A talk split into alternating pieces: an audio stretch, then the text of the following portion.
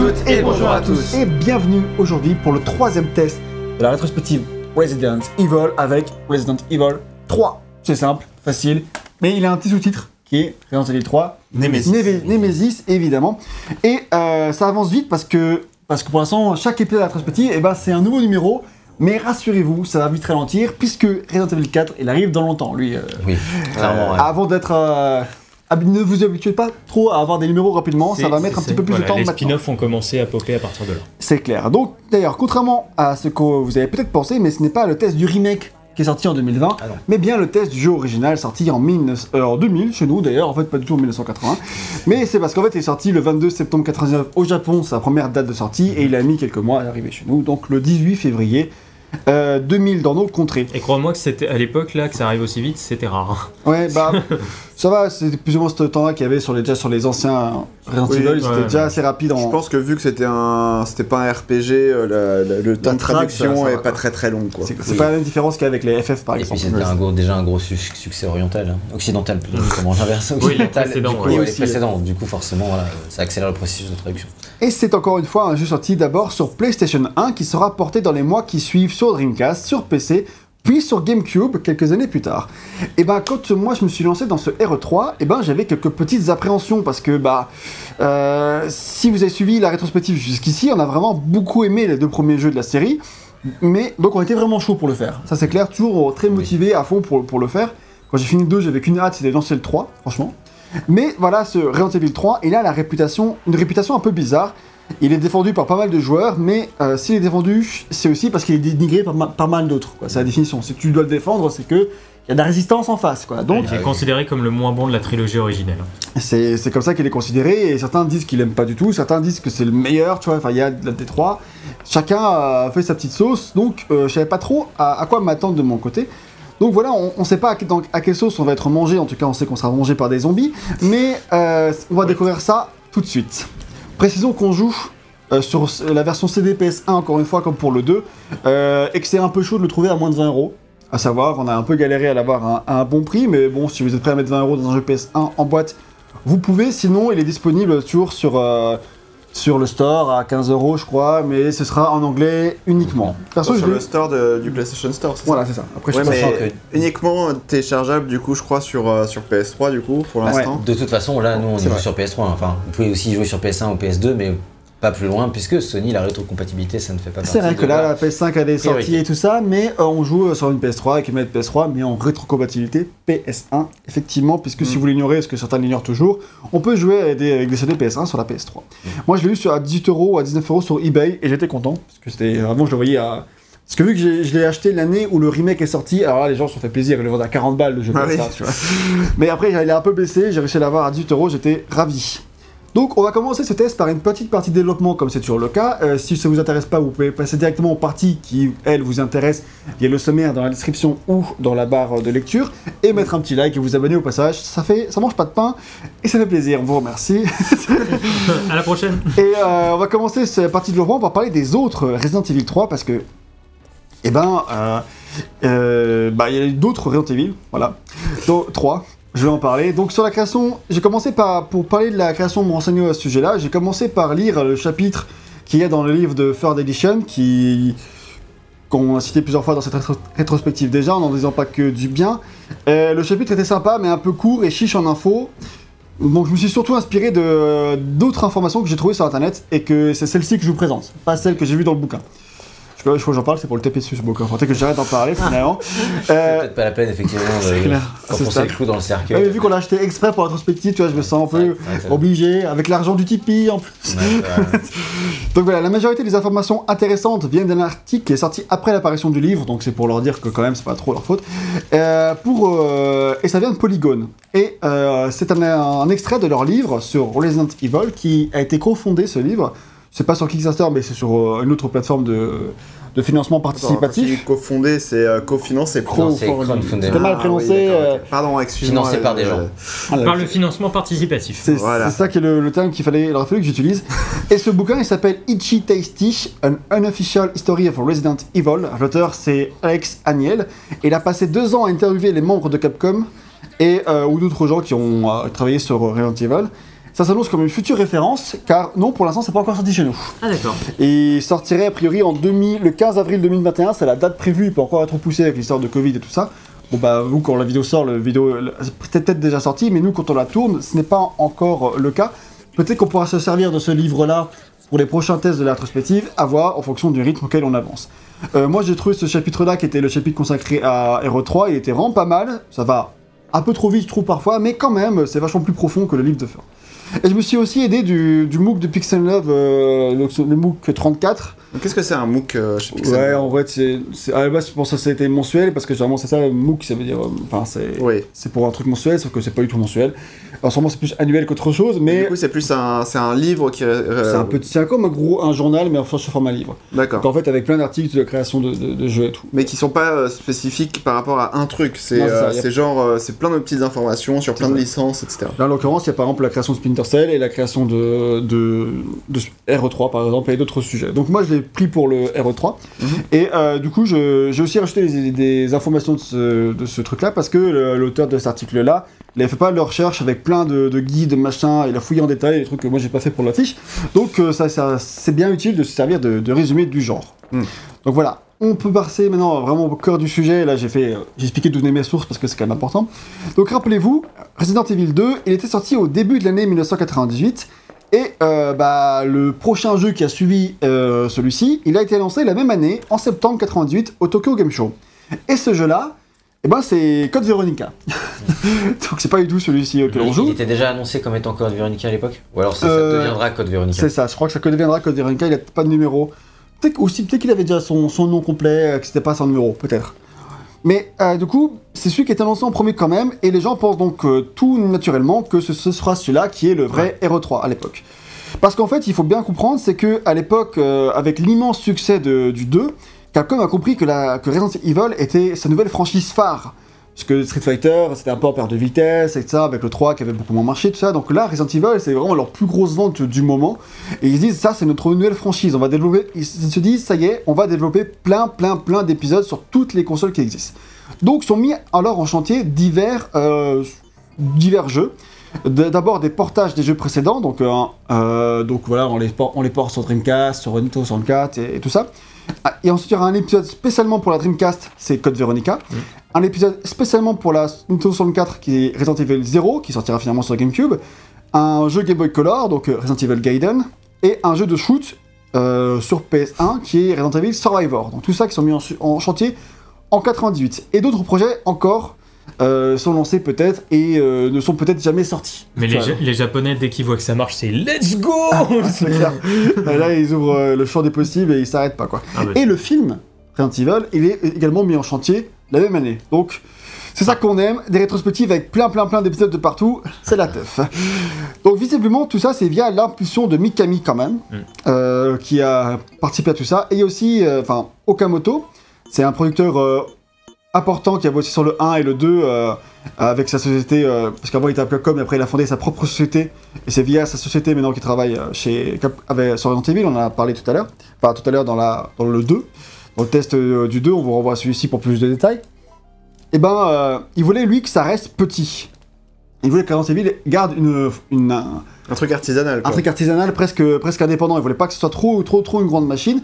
Mais voilà, c'est Mikami qui savait que c'était une grande série et il voulait l'étendre. Parce que à ce stade-là, Mikami, il est, il est producteur à Capcom. Il est plus Ouais. que réalisateur, même si je crois qu'il a réalisé- euh, Dino Crisis quand même. Oui, oui, c'est Et voilà, mais euh, il prendra de plus en plus en main le côté production et, et mettre en marche les, les grosses franchises et donc Resident Evil du coup euh, chez Capcom. Lui il voulait, voilà, il voulait vraiment balancer euh, beaucoup beaucoup d'épisodes. Et Mikami il voulait tellement étendre sa saga qu'il avait même préparé sa lettre de démission au cas où on le laisserait pas faire. Donc Ah voilà, c'est dire la détermination du mec à faire euh, gagner beaucoup d'argent à sa boîte et à lui-même. et voilà. Et voilà. Et dans une information que j'ai trouvée sur IGN, je sais pas trop ce qu'elle vaut, euh, voilà, mais c'est que si Code, Ver- Code Veronica ne s'appelle pas euh, Resident Evil 3, c'est parce que Sony avait une exclusivité temporaire pour que les nouveaux épisodes numérotés soient sur sa console Ah, au c'est- début. c'était déjà les exclusivités temporaires Peut-être, peut-être, mais voilà. Je sais pas d'où ça vient, d'où l'info vient exactement, mais euh, enfin, je sais pas d'où si c'est fiable ou pas, mais en tout cas, c'est ce qui se dit parfois. Donc je le cite quand même au cas où, je trouve ça, je trouve ça amusant. Mais Code Veronica, c'est quand même considéré comme la vraie suite du 3. Quoi. D'ailleurs, il y a... Euh, du 2, pardon. Ouais. D'ailleurs, il, y a, il fait directement suite au 2, puisqu'on y incarne euh, Claire. Claire Redfield. Et euh, voilà. Et par contre, il y a un problème, c'est que c'est, puisque c'est une exclusivité Dreamcast, eh ben, il y a visiblement l'envie chez Capcom d'attendre que la console ait vendu un peu plus de machines. Bon, déjà, c'est chaud d'attendre ça de la Dreamcast, mais ça, on peut pas le savoir. Et, euh, et donc d'attendre l'an 2000 pour sortir le jeu plutôt que d'être au line-up de la console en 99. Sauf Donc que il faut un autre jeu en attendant. Donc il faut un autre jeu en attendant, parce que là, on est en 98, ils aimeraient bien sortir un jeu en 99, Oui, on et pas attendre 2000, quoi. En fait, à cette époque-là, c'était un épisode par an, donc tu peux pas laisser ta saga mourir pendant. Enfin, mourir, c'est bien grand Ouais, terme. c'est un grand Mais terme. disons, euh, pendant un an, tu vas pas. Alors que c'est la poule aux œufs d'or, tu vas pas la laisser attendre, quoi. Alors que c'est sûr qu'à cette époque-là, c'est ce qu'on faisait, Crash, Tomb Raider, tout ça. C'était des sorties annuelles, donc c'est vrai que ça aurait pu faire craindre que ce... voilà. En tout cas, ils, voilà. ils, euh, ils avaient cette crainte-là. Mais heureusement, Capcom a plus d'un tour dans son sac. Euh, une autre équipe est en train de dé- développer le vrai Resident Evil 3, celui qui a vraiment le, le numéro Resident Evil 3. Et cette équipe, c'est celle de Hideki Kamiya, qui venait de faire le 2. Donc il sort du 2 et il lance directement le 3. Et a priori, d'après son scénariste de l'époque, le jeu devait se passer dans- sur un bateau de croisière luxueux, pendant que Hunk, un soldat d'Umbrella qu'on a déjà vu dans Resident Evil 2, dans un truc vraiment caché, hein, franchement, il faut le trouver, euh, devait trouver un moyen de ramener le virus à Umbrella. Je sais pas si on aurait dû jouer Hunk ou si on était contre lui, ça je sais pas trop. Donc là, c'était le pitch a priori du, du Resident Evil 3 de Hideki Kamiya. Sauf que, bah voilà, le développement du jeu prend du temps et la PS1 n'est pas vraiment à la hauteur des ambitions de Kamiya. Car maintenant, voilà, Kamiya, après le succès du 2, bah voilà, c'est un mec à qui on fait confiance, tu vois. Euh, Pendant le 2, tout le monde le, le pointait du doigt chez Capcom en disant t'es qu'une merde et tout, mais à la fin du 2, là, de suite, c'est c'est Bodum, tu vois. Il a fait un énorme succès, le 2 et tout, donc là, on commence à le traiter avec respect et on le laisse faire euh, ce qu'il a envie. Oh là, vous avez tous hurlé de peur. Et euh, mais c'est un mec Moi, à qui oui. on fait c'est un mec à qui on fait confiance. C'est plus le mec dont on se moquait à la cafette, j'ai marqué. Et il dit dans une interview qu'il sentait que la PS1 n'était pas une as- n'avait pas une assez bonne technologie pour coller à sa vision créative. Il voulait quelque chose de nouveau et de provocateur. Et du coup, il avait besoin de la PS2. Du coup, voilà, il n'y a pas de choix. Euh, au cours des années 98, son projet est annulé et démarre alors un nouveau jeu sur PS2. Et ce jeu, on n'en parlera jamais dans cette rétrospective, dans cette rétrospective, puisque c'est devenu Devil May Cry. Évidemment, ça, on l'a déjà parlé dans- sur ce... Ah oui, c'est vrai. ouais. Mais sauf que du coup, puisque c'est pas Hero 3, c'est devenu Hero 4 qui faisait sur euh, PS2. Hmm. D'accord. Voilà. Euh, enfin, ça a changé cours de route, mais voilà, c'était devenu le 4 qui est devenu DMC. Donc voilà, Capcom doit trouver une solution pour avoir un Resident Evil 3 sur PS1, ils ont pas le choix quoi. Parce qu'après tout, voilà, on a, on a, on a, on joue à Hero 3, on y joue donc euh, d'où sort ce projet C'était quoi à la base? Et ben en fait, sachez que le jeu auquel on joue actuellement, et ben en fait c'était un spin-off. Ouais. Un spin-off qui s'appelait Resident Evil 1.9. on se croirait chez Square Enix. Avant l'heure. avant l'heure. bah, et bah, en fait, voilà, Capcom s'était dit qu'il fallait, euh, il leur fallait un autre jeu euh, que ceux qui étaient en train d'être faits parce qu'ils prenaient un petit peu euh, leur temps. C'est-à-dire, voilà, Code Veronica prenait du temps, le jeu de Camilla prenait du temps avant même qu'il soit annulé. Il fallait un autre jeu pour combler, combler ce vide en 99. Et donc, en interne, ils appelaient un nouveau projet euh, 1.9 ou Resident Evil Gaiden. Finalement, le titre Gaiden sera utilisé pour le jeu Game of Color, mais en attendant, c'était celui-ci qui s'appelait comme ça. Et puisque c'est un petit projet pour combler le vide, euh, le producteur Okamoto, il donne euh, le Resident Evil 1.9, il donne beaucoup moins de budget et moins de temps de développement. Donc il faut savoir que le développement de Resident Evil 3, celui auquel on joue du coup, bah, il, a commencé en août 98 et ils ont environ un an avec une petite équipe euh, pour faire le jeu et en plus une équipe complètement inexpérimentée. Sinon c'est pas drôle. Car ouais, voilà, l'équipe des autres Resident Evil, bah, ceux qui ont, qui ont beaucoup d'expérience sur la série, et tout, bah, ils sont déjà sur ces autres plus gros projets, quoi. Donc on peut pas leur filer euh, ce petit jeu dont on- tout le monde se fout, tu vois. Donc là, ce sont des nouveaux, des freelances, des gens avec moins, beaucoup moins d'expérience. Mikami, il choisit euh, un mec qui s'appelle Kazuhiro Aoyama pour diriger le projet. Euh, Aoyama, c'est quelqu'un qui a travaillé sur le 1 et le 2, principalement sur des questions d'équilibrage en point de vue de vie, des dégâts, des ennemis, etc. Donc c'est quelqu'un qui est très familier de comment fonctionnent les systèmes de Resident Evil. Et c'est lui qui avait dirigé la campagne Le quatrième survivant de Resident Evil 2, celle où on peut jouer Hunk. Hunk en l'occurrence. Donc euh, c'était un mec voilà, qui avait quand même de l'expérience sur comment fonctionne le jeu, donc c'était sûrement le mec le plus disponible pour faire tout ça. Et donc on lui a dit tu fais ça. Oui, mais je veux dire, euh, C'est un mec qui, qui, euh, qui, Oui, oui, qui peut enfin, maîtriser quoi. Voilà, c'est pas, un- c'est pas, un, c'est pas un nouveau, et il débute ça. pas dans la série, il connaît. Et ça tombe bien parce que, euh, comme c'est un spin-off, et ben il a, ce mec-là, du coup, il se dit, bah, c'est un c'est un spin-off, je peux faire ce que je veux, je peux me taper des grosses barres, et j'ai envie de tester plein de trucs de gameplay. Mais avant ça, avant de s'amuser à tester de nouveaux trucs de gameplay, il faut un scénario. Et comme l'auteur de Resident Evil 2, bah, il bosse sur Code Ver- Veronica, bah, Mikami choisit d'employer quelqu'un de totalement nouveau, juste pour bosser sur euh, celui-ci. Euh, et cet homme-là s'appelle Yasui- Yasuhisa euh, Kawamura. Et auparavant, et ce- cet homme-là avait travaillé à la création du manga Gum. Donc, Ah, ok, non, Yasuisa. Yasuhisa. C'est. Ok, bon, oui, c'était- Ah, oui, oui, oui, oui, oui, bah, un gun en plus. euh, Bah non, mais c'était pas- lui, il a pas tra- c'était pas Oui, oui, l'auteur de Gum. mais. Mais Gum, c'est super cool, c'est un manga de ouf euh, qui a été adopté récemment en film sous le nom de Alita Battle Angel pour que vous situiez un petit peu ce que c'est. Qui est le nom américain en fait de gun. Ah ok d'accord, je C'est savais, pour je ça que ça s'appelle comme ça. Je savais pas. Et euh, donc il c'était pas l'auteur du, manga, mais il avait travaillé un peu avec l'auteur Le justement. Il avait un peu aidé, mais il n'était pas scénariste lui-même, tu vois. Mais il l'a embauché pour être scénariste sur Resident Evil 3. Et en plus, son- avec son- lors de son entretien avec Mikami, il propose euh, un Resident Evil avec des yakuza, des katanas et de l'exorcisme. Il s'attend à être recalé, mais non Mikami, évidemment, il dit Ok, vas-y, fais, ce que tu veux. Et aujourd'hui, ça s'appelle Ghostwire Tokyo. Ah, peut-être, ouais, j'avoue. ça pourrait plus y ressembler finalement. Et puisque le scénariste principal de la saga, bah voilà, il travaille avec euh, Kamiya sur, le, sur ce qui deviendra DMC, bah voilà, il faut absolument un scénariste, donc il prend ce mec-là qui, s'est- que personne euh, qui avait pas beaucoup d'expérience. Et du coup, le nouveau scénariste du 3, Kawamura, il dit en interview alors que je, je n'ai jamais eu d'expérience en jeu vidéo et en script, Mikami a dit à tout le monde que je savais écrire. j'ai été choqué au début, mais j'ai compris que je n'avais pas d'autre alternative. Ta gueule. comme, comme beaucoup de gens avaient démissionné, euh, il n'y avait personne d'autre à qui confier cette tâche. Et après ça, il continuera à travailler chez Capcom, mais jamais sur de très hauts projets, même s'il a bossé sur la première version du script de Resident Evil 4, mais euh, pas sur la version définitive puisque c'est. Ok. Donc, euh, comme lien avec la série, ils reprennent euh, juste Raccoon City pour faire Resident Evil 1.9.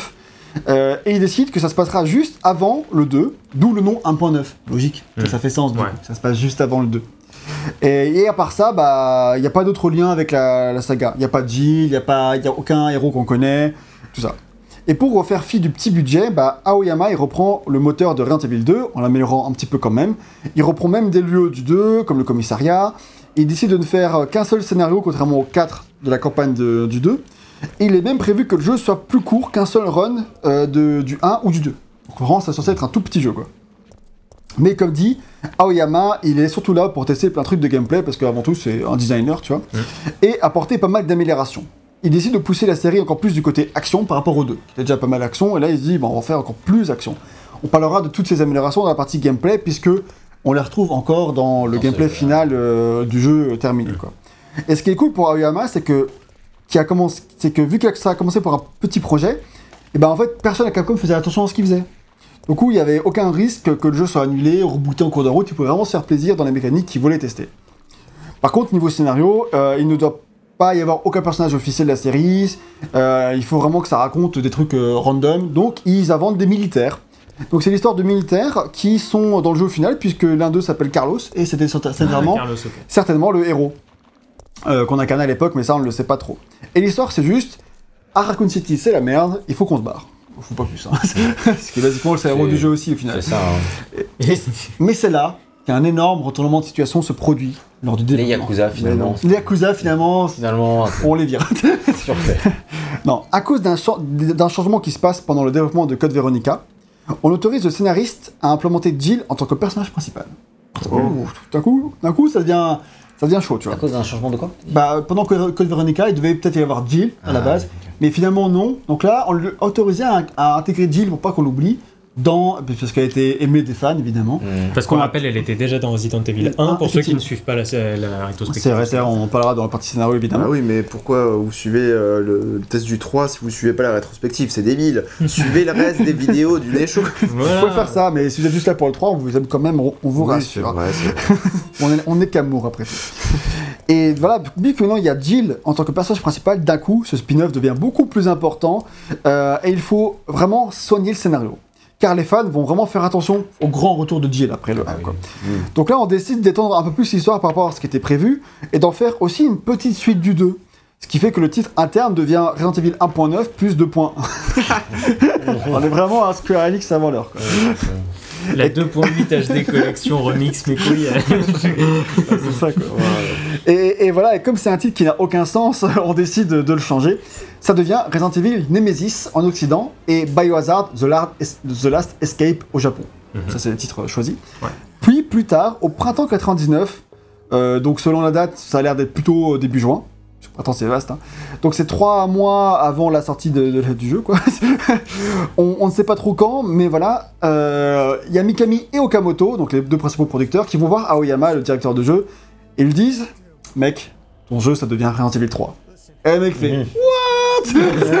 C'était pas prévu du tout, ça Merde, du coup, il faut que je réécrive le scénario parce que Non, là, non, non, la sortie du jeu. Trois mois. Trois mois avant la sortie Ouais, du jeu, le jeu devient Resident Evil 3, tu vois. Et pour lui, c'est un choc, il s'attendait pas du tout. Il faisait euh, pas du tout le jeu. euh, c'est un truc tranquille. c'est un euh, truc tranquille, il avait, il avait pas du tout pour idée que ça devienne un épisode principal. Pour lui, c'était un spin-off, et du coup, bah, ça a vraiment bousculé un tel changement, quoi.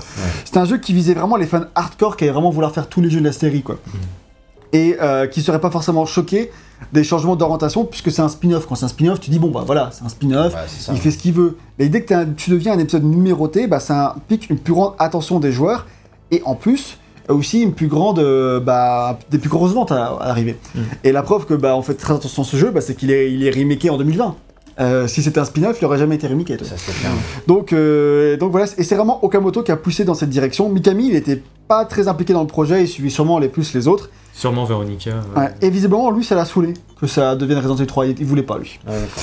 Et, et même, il- au point, il est tellement saoulé qu'il renie que ça s'appelle Resident Evil 3. Pour Ah lui, le vrai Resident Evil 3, c'est Code Veronica. D'accord. Encore aujourd'hui, en interview, il, Ouais. il dit 3, c'est pas Resident Evil 3, tu vois, genre, on s'en fout. Ah, c'est en fait certainement aussi une question d'ego parce qu'il était beaucoup moins impliqué dans celui-là. Quoi. Mais peut-être aussi parce qu'il savait très bien que c'est un, un petit spin-off à la base et que, tu sais, quand t'es en, en interne dans la tambouille, et tu dis, mais Ouais. ça, euh, pour d'où ça vient. devenir, euh, un jeu principal. Ouais, quoi. ouais. Et je Mais pense- après, euh, je crois que Mikami a beaucoup d'ego aussi. hein, donc, euh, Ah, comme Ah, tous les ça, créateurs. voilà. hein. Ah, ça. il est bien boursouflé de ça. Donc, euh, Et Mikami et Aoyama, du coup le directeur de jeu aussi, bah, ils ont peur que ça leur tombe dessus, quoi. Surtout après l'immense succès euh, du 2. Mais bon, à ce stade, on va pas pour rebooter le jeu, ils sont dans 3 mois, donc euh, ça devient un peu, un peu chaud. Et il pouvait pas être repoussé non plus. Donc il reste 2 ou 3 mois de développement. On demande juste à l'équipe de faire en sorte que le jeu soit plus long, parce que là il était vraiment trop court, quoi. Donc à la base, pour les connaisseurs du jeu, il devait se terminer au beffroi. Oui, d'accord. Donc, oui, c'est euh, ouais, c'est assez vite. Bon, pas Enfin, si c'est vite que ça, vite, mais. oui, mais enfin, c'est aux deux tiers. Quoi. Ouais, en gros, ouais. D'ailleurs, c'est vrai que bah, VGM et moi, quand on joue au jeu, bah, on- une fois on arrive au beffroi, on pense que ça va se on terminer pensait là. que ça va se terminer à la fin. Et en fait, t'es content que ça continue. Parce que ça aurait été décevant que ça s'arrête là. Ça aurait été vraiment Donc, trop. c'était très- un très bon choix de, de pousser le jeu euh, plus loin, même s'ils ont dû souffrir, souffrir pas mal. Ils ont rallongé également pas mal des sections de jeu qui sont avant le beffroi, évidemment, car visiblement, bah, on arrive au beffroi en 3 heures avant. Moi, j'y vais beaucoup plus que 3 heures pour arriver au beffroi dans le jeu. Bah, si tu connais le jeu, je pense que ça va plus vite. Quoi. Oui, mais là, c'était pour un premier run, quoi. Ouais. Ça aurait fait vraiment short. Donc Aoyama estime qu'ils ont réussi à donner au jeu 30 minutes de contenu supplémentaire. Alors je sais pas comment ils arrivent là, mais perso, euh, euh, je termine pas euh, 30 minutes. Euh, enfin, euh, j'ai pas besoin de. Le ah, après le beffroi, ouais, t'as pas 30 minutes. Ouais, moi j'ai joué au moins une heure et demie, deux heures hein, après le beffroi. Donc euh, peut-être pas à ce point, mais. Si, plus même. Ouais, peut-être plus. Hein. Après le beffroi, mec Ouais. T'as tous les jardins. Ouais, ouais, c'est excellent. Hein, c'est mais... à l'hôpital, ça, ça, dure. Ouais, non, c'est excellent. 2h30, 3h. Hein. Donc euh, eux disent 30 minutes, je fais oh les. Au moins, après, euh, 30 minutes selon les après, t'as l'usine. Euh, ouais, c'est ça, c'est. T'as pas le truc. Ok, 30 minutes selon la police et 2h selon les manifestants. c'est ça. Et donc voilà, le jeu, sort donc en septembre 99 au Japon et en novembre aux États-Unis. Il y avait pas mal, il y avait pas vraiment d'écart entre les deux, entre les deux pour le premier Resident Evil. Mais là en fait le problème, s'il y a un petit peu d'écart entre la sortie US et la sortie japonaise, c'est parce qu'en fait aux États-Unis en août sortait Dino Crisis. Et du coup en fait euh, bah, c'était chaud de sortir quasiment deux jeux très semblables en même temps de sortie. Oui. Donc là, ils ont écarté la sortie US pour qu'elle colle davantage, euh, pour que les deux jeux se fassent pas concurrence. Et c'est évidemment un énorme succès commercial, et selon Mikami, probablement l'épisode de Resident Evil le plus rentable de la série du fait de son petit budget. ouais, Il se vend à 3,5 millions d'exemplaires dans le monde à l'époque, c'est moins que les 5 millions du 2, mais ça reste vraiment de la bombe pour l'époque. Et en plus, il reçoit de très bonnes critiques, donc ça, on prend quoi. Et Resident Evil 3, bah, c'est un jeu qui a beaucoup marqué ses joueurs, mine de rien, surtout pour le Nemesis, dont on va parler plus tard dans le jeu, dans le test évidemment, qui est apparu dans de nombreux tops des ennemis préférés des joueurs de tous les temps. Et à l'époque, Jill, elle est vraiment apparue comme une femme forte à la Lara Croft, ce qui fait qu'elle est encore aujourd'hui extrêmement cosplayée, et d'autant plus après 2020, j'imagine. ouais, ouais. Après les remakes, euh, encore plus quoi. Je Bah, elle était même si- cosplayée dans le film. hein, euh. C'est vrai que dans le film, elle était Mais je même me, costume. je me demande si les joueurs préféraient le Nemesis au lurker du 2, tu vois. C'est- Peu, peu- ah, peut-être, ouais. Je sais pas. Parce que le- lurker. Non, le, lurk- le lurker, c'est euh, c'est pas ça. Tu Ouais, parles de Mister X, le. Non, non, il je parle du mec vraiment- à la langue là. La langue, parce Mais que ça. vraiment du Lurker Ouais, ouais, parce que Bah, parce qu'en fait, le lurker, c'est vraiment devenu une Ah, créature. l'emblématique. Ouais, non, mais aussi un fan favorite, quoi. Tu vois, vraiment une des créatures préférées. Bon, en tout Bah, cas, il y en a un, le, truc c'est que le Nemesis il est unique alors que le Lurker t'en bute à tous les coins de rue. Enfin, C'est pas à ce point là non plus, mais t'en as beaucoup, tu vois. Donc, euh, Ça- C'est un peu le genre le final boss quoi. Dans, le dé, c'est plus sur un ennemi quoi, un, grand méchant. Ok. Et Aoyama, il est super fier quoi. Et 20 ans, 20 ans plus tard, il est encore surpris, surpris de ce succès. Et euh, il a cependant quitté la série euh, après ce Resident Evil 3 pour travailler sur Onimusha et sur Dino Crisis 3. Pas en tant que directeur, mais sur d'autres sur le jeu, mais pas. Et après, il a quitté Capcom et aujourd'hui, il travaille sur des pachinko. Alors moi, je dis, bon, tant qu'il se fait plaisir et qu'il a de la thune, oui pour lui. Donc voilà, la fiche à partie du développement, on peut passer maintenant sur le scénario. Wow. Quelle aventure, ça en faisait des péripéties, Ah et bah. il y en aura encore plein dans l'histoire du jeu en lui-même. Donc espérons que du coup, bah, l'histoire du 3 soit à la hauteur de celle de sa création, parce que c'est pas facile à égaliser. Donc là, comment on va voir en expliquant le scénario que bah il part sur toutes les bases qui ont été choisies dans le développement. Donc ça se passe donc un petit peu avant Resident Evil 2. On a commencé tout au début du jeu. Donc là, ce que vous avez vu au début, c'est la cinématique d'introduction du jeu. Hmm. Et euh, donc effectivement, ça se passe euh, bah, juste, juste après. Juste, juste avant le 2. Juste avant, juste avant. ouais. Au début de l'infection de Raccoon City, du coup. Donc on voit, c'est ça, on voit les, les zombies qui débarquent, les- la police qui est complètement dépassée par les ça. événements et qui se fait littéralement exploser et Mm. tout le monde meurt et ça y est, c'est la merde à Raccoon Ah. City. Et dès le début, moi, le, truc, le premier truc qui m'a frappé, c'est qu'il y a Jill qui est du coup de toute évidence en tenue, pas, pas pour aller travailler, tu sais pas exactement ce qu'elle fait, mais Et- ou alors c'est sympa le, le commissariat de, de, de Raccoon City. Euh, et puis qui se retrouve au milieu là comme ça et tu, tu sais pas trop pourquoi, tu sais pas trop ce qu'elle fait. C'est ça. Et c'est le premier truc un peu, tu te demandes non. euh, et qui il n'y a pas vraiment d'explication dans le jeu d'ailleurs. Si, si, mais je vais l'expliquer, Ok, le truc qui existe, mais euh, pour resituer vraiment dans le contexte du, du, du jeu, en fait, ça se passe le 28 septembre 88. Cette fois, on est dans le passé par rapport à la sortie du jeu. C'est la petite blague parce que dans le 1, j'avais dit que c'était la science-fiction, Mm. puisque c'était ça, se se passait passait en deux ans 98, plus, ouais. plus tard. Mais là, on est dans le passé par rapport à la sortie Ouais. du jeu. Deux jours, un ou deux ans avant. Incroyable. Donc ça me fait rigoler. Et euh... Euh, Qu'est-ce qu'on se parle ouais, bah, moi je me marre en tout cas. Moins 22, Et en fait, moins 22 avant Le que 28 septembre 88, c'est un jour avant le 2. Ce qui se passait, lui, qui commençait, euh, en fait, tout, je crois que se passait le même jour, le 29 septembre 98. Ce qui reste là aussi bizarre parce que tu vois que là dans les rues c'est complètement déjà infecté etc. Alors qu'au début du 2, bah. En fait, il arrive et c'est déjà infecté, en fait, Léon. Oui, Bah quand Léon oui. arrive, c'est déjà la merde. C'est ça. Oui, mais c'est pas encore totalement infecté quoi. Enfin, dans la si, si, scène. en fait, Si, si, si, si, il, arrive et, et en fait, euh, c'est genre les gens infectés dans la rue qui, euh, qui ouais. crachent sa voiture et tout ça. Et tout. tu regardes en fait devant le commissariat de police, t'as déjà 200 000 barricades de bagnoles, etc. Ouais, enfin, c'est déjà la merde. ouais, quoi. C'est ça, mais bon, quand Donc même. ça, c'est la situation de dans deux ans après le, le- le début du Covid. en Ouais, fait. Non, non, dans, Dans deux mois mec. dans deux mois, ce que j'allais dire, c'est très rapide, hein, c'est fulgurant. C'est clair, C'est après le nouveau variant euh, allemand, puisque les Allemands font tout mieux que monde, non, ils non. vont nous faire un variant. euh, Variant japonais là, un mec. hein, parce que- Ouais, j'avoue. et voilà, ce qu'on sait un peu euh, via des éléments qui sont racontés dans le 2 et dans la notice du 3. Parce qu'il y a quand même des informations dans les notices, ne pas oublier les notices si vous voulez comprendre les scénarios de vos jeux de l'époque. C'est que les membres des Stars, les Stars, c'est les gentils de Resident Evil, voilà. Et ben ceux qui ont survécu au 1, ils sont partis en Europe pour mener l'enquête contre Umbrella, car personne ne les croit ici. Bon, voilà. Et, et parce que tout Raccoon City est sous l'emprise d'Umbrella, donc euh, le commissaire est corrompu, tout ça, personne ne les croit, donc du coup ils Ça, c'est partent. l'histoire de Resident Evil 2. un peu. C'est Ouais. ça. Et donc, du coup, ils sont partis enquêter en Europe euh, pour, euh, je sais pas, pour trouver des preuves, j'en sais rien. Ils font, ils font leur bail, quoi. Et c'est une unité d'élite, hein, les stars. C'est ça. ouais. Euh, c'est, euh, j'ai il y avait le nom dans Special Tactic Force and Rescue Stars. Je l'ai entendu dans le film hier et j'ai, j'ai Ah, retenu. retenu, ouais. Euh, voilà. Et euh, parce qu'on a regardé le film Resident Evil Apocalypse, qui est l'adaptation du 3, juste avant ton test pour le plaisir. Pour le plaisir, spoiler. le plaisir, je non. sais pas si c'est vraiment un plaisir. Ça, quel plaisir, hein, comme on dit chez nous. Pas du tout, ouais. Et a priori, voilà, de cette équipe des Stars du premier jeu, euh, qui ont survécu bien sûr, parce que pas beaucoup n'ont survécu, a priori, seuls Jill et Brad, le pilote d'hélicoptère du 1, sont restés à Raccoon pour euh, enquêter sur place. Donc je crois que Brad, on l'a croisé tout à l'heure dans le test, et Oui, ça s'est pas oui, bien oui. passé pour Bah, lui. il hein. s'est un peu fait Euh, mordre. Voilà, il, est pas, il a pas survécu longtemps. quoi. Il est dans le cadre, hein. Il est dans le cadre. Ouais, ouais. Rip, Brad. Voilà. Salut. Ouais, ouais, tu es avec nous, Brad. Il va passer plus de temps dans le cadre du coup euh, Que dans le jeu. que dans le jeu. voilà, c'est ça.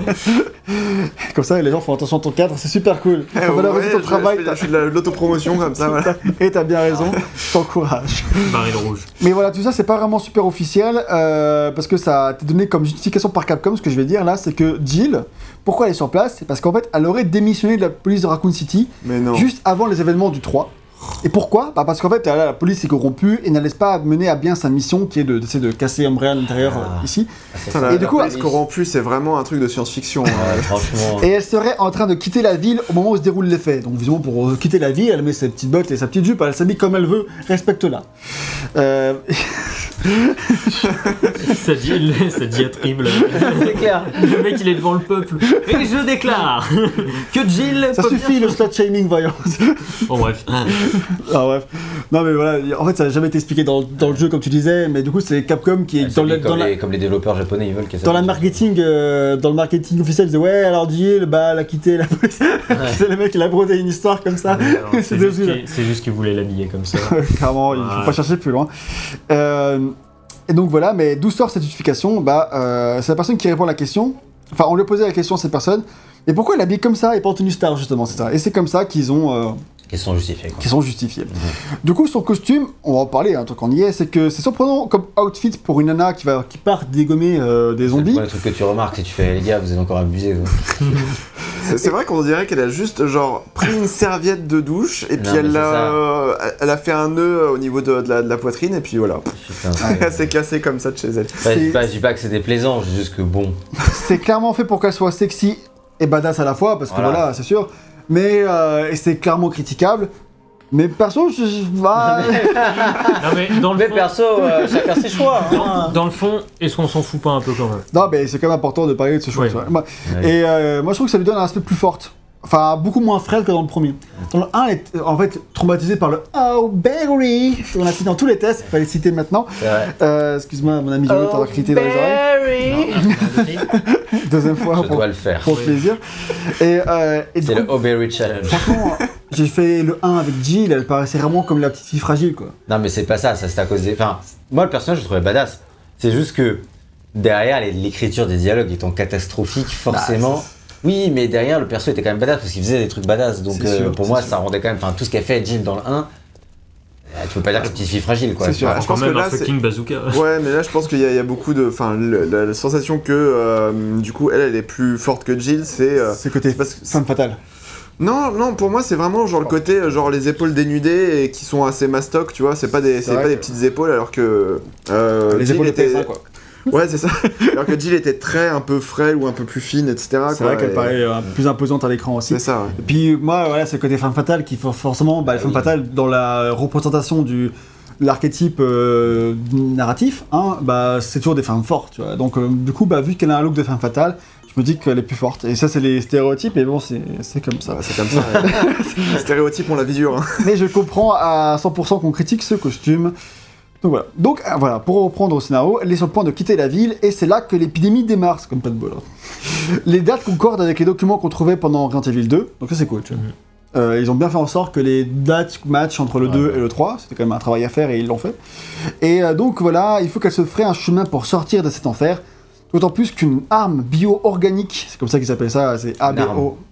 Ouais. Une arme. Ah, j'ai compris une âme bio-organique. une arme bio-organique, les ABO, en français en tout cas, et ben Les biologique euh, BOW weapon, tu vois, en, Ah oui. en anglais, est lâché au milieu de la ville pour traquer les membres des Stars, qui en savent trop évidemment, et les immiser. Un Némésis. Et ça, voilà, c'est le Némésis. Et en fait, bah, c'est un peu toute l'histoire. Hein. Jill, elle doit quitter la ville tout en fuyant le Némésis, c'est c'est tout. Voilà. Pour pimenter un peu l'affaire, elle croise sur sa route une bande de militaires travaillant pour Umbrella.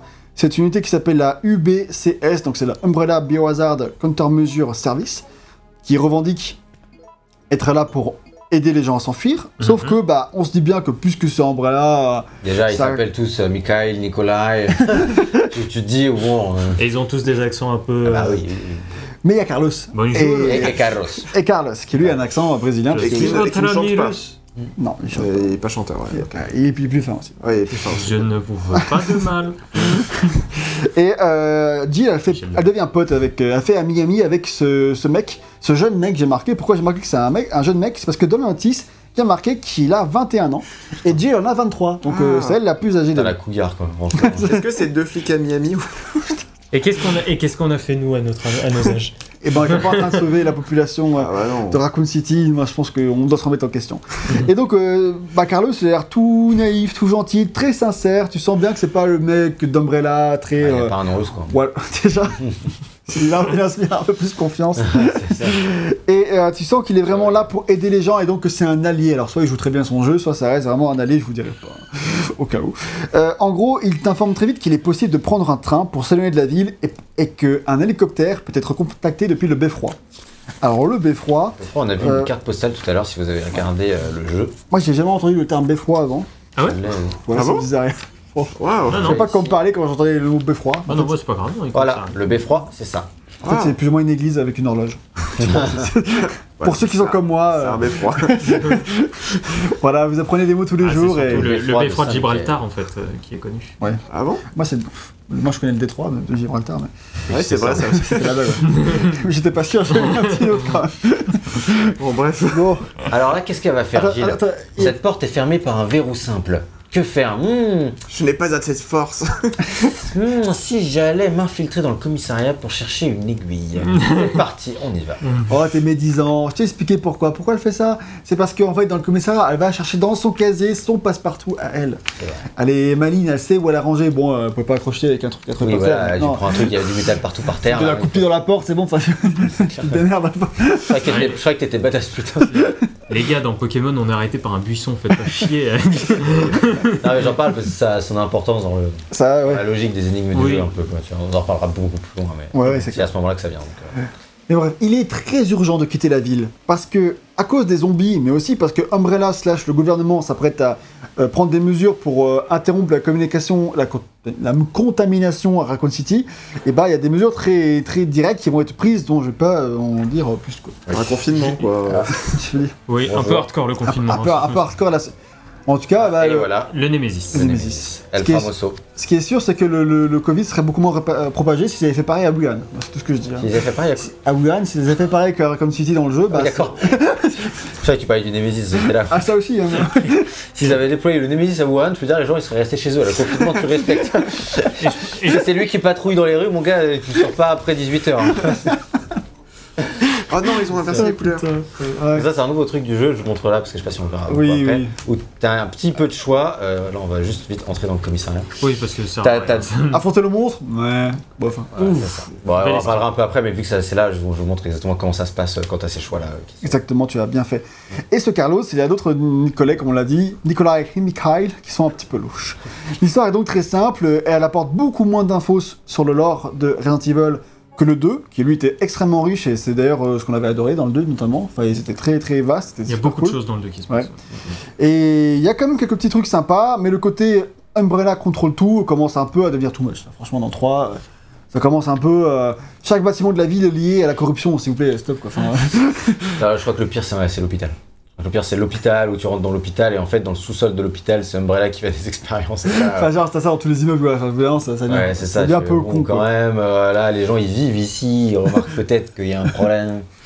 Bah, dis-toi que dans le film, ils ont carrément une porte à l'entrée de la ville pour te rester à l'intérieur. Déjà, c'est pas le seul problème, puisque si tu, tu dois aller dans l'hôpital pour chercher un vaccin pour sauver quelqu'un qui est infecté. Donc un vaccin, c'est pas une fois que t'es infecté, mais bon, ça, ils ne devaient pas savoir. C'est pas grave. On appelle ça un sérum. Voilà, c'est bon, putain, c'est- c'est vraiment, quoi. Ça, là, peu importe. C'est un problème de vocabulaire. Donc, euh, mais l'histoire a quand même le mérite d'avoir plein de péripéties, quelques rebondissements et de placer les persos dans des situations intéressantes, j'ai trouvé. L'histoire euh, s'étend sur plusieurs jours, ce qui est inédit pour un Resident Evil, Ah oui. et qui aide à, ça aide à, à ancrer le jeu dans le côté horrible de la situation où on se trouve. Donc, genre, c'est pas juste un cauchemar qui dure une demi-journée, non, là, c'est un calvaire dont on voit pas le bout. quoi. Genre, le deal, elle a, elle a commencé le 28 septembre, et ça se termine genre le 2 octobre. Quoi. Genre, ça, ça dure euh, un 1er ou 2, 2 octobre, donc c'est sur quelques jours. Mais c'est quelques jours où euh, elle n'endort pas, ouais, c'est vraiment la guerre, quoi. Et le Némésis, il est vraiment au cœur de l'histoire. Savez-vous d'où vient le nom? Le Némésis, c'est euh, le nom de la déesse grecque de la vengeance. Moi, je l'ignorais. Ah, ok. Voilà, c'est pour ça qu'on dit avoir une Némésis. Avoir un- Ah oui, j'aurais plutôt dit que c'était un Némésis, mais c'est une Ah non. Némésis Un Némésis Moi, une j'aurais dit un Némésis. C'est une, je crois. Oh, je Je crois que c'est une Némésis, justement. pense Eh que bien, c'est pas si très vous avez la réponse, euh, dites-le dans les commentaires. Exactement. Non, Donc- mais effectivement, ouais, pour moi, Nemesis, c'est toujours le nom du, euh, du grand méchant, tu vois. Voilà, Euh, enfin, On de l'alter c'est ego. Némésis euh, plutôt, mais ça se trouve à l'origine c'est féminin, je Peut-être. ouais. Dans l'histoire officielle pensée par le scénariste, mais qui n'est pas explicitée dans le jeu, mais qui est explicitée dans les guides, a priori, officiels qui sont en même temps, Bon. le Nemesis a été créé par la branche européenne d'Umbrella, qui là là. est en compétition avec la branche US pour savoir qui arriverait à faire le plus grand mutant de ouf. Si eux, les US, ils avaient fait la. Quoi Sentez la série qui commence à partir en couille. Ouais, ouais, ouais. Euh, parce qu'ils avaient fait le, le tyran, puis Mister X. Oui. Enfin, en fait, c'est vrai que ça s'appelle comme ça depuis le remake, mais en vrai, il s'appelle Tarant T. Enfin, il a un nom. Il avait un vrai nom avant le remake, quoi. Euh, mais Mister X, monde sait quoi, de qui on parle, donc c'est bien. Et là, bah, les Européens, ils te sortent le Nemesis, quoi, tu vois. On est badass en Europe ou on ne l'est pas.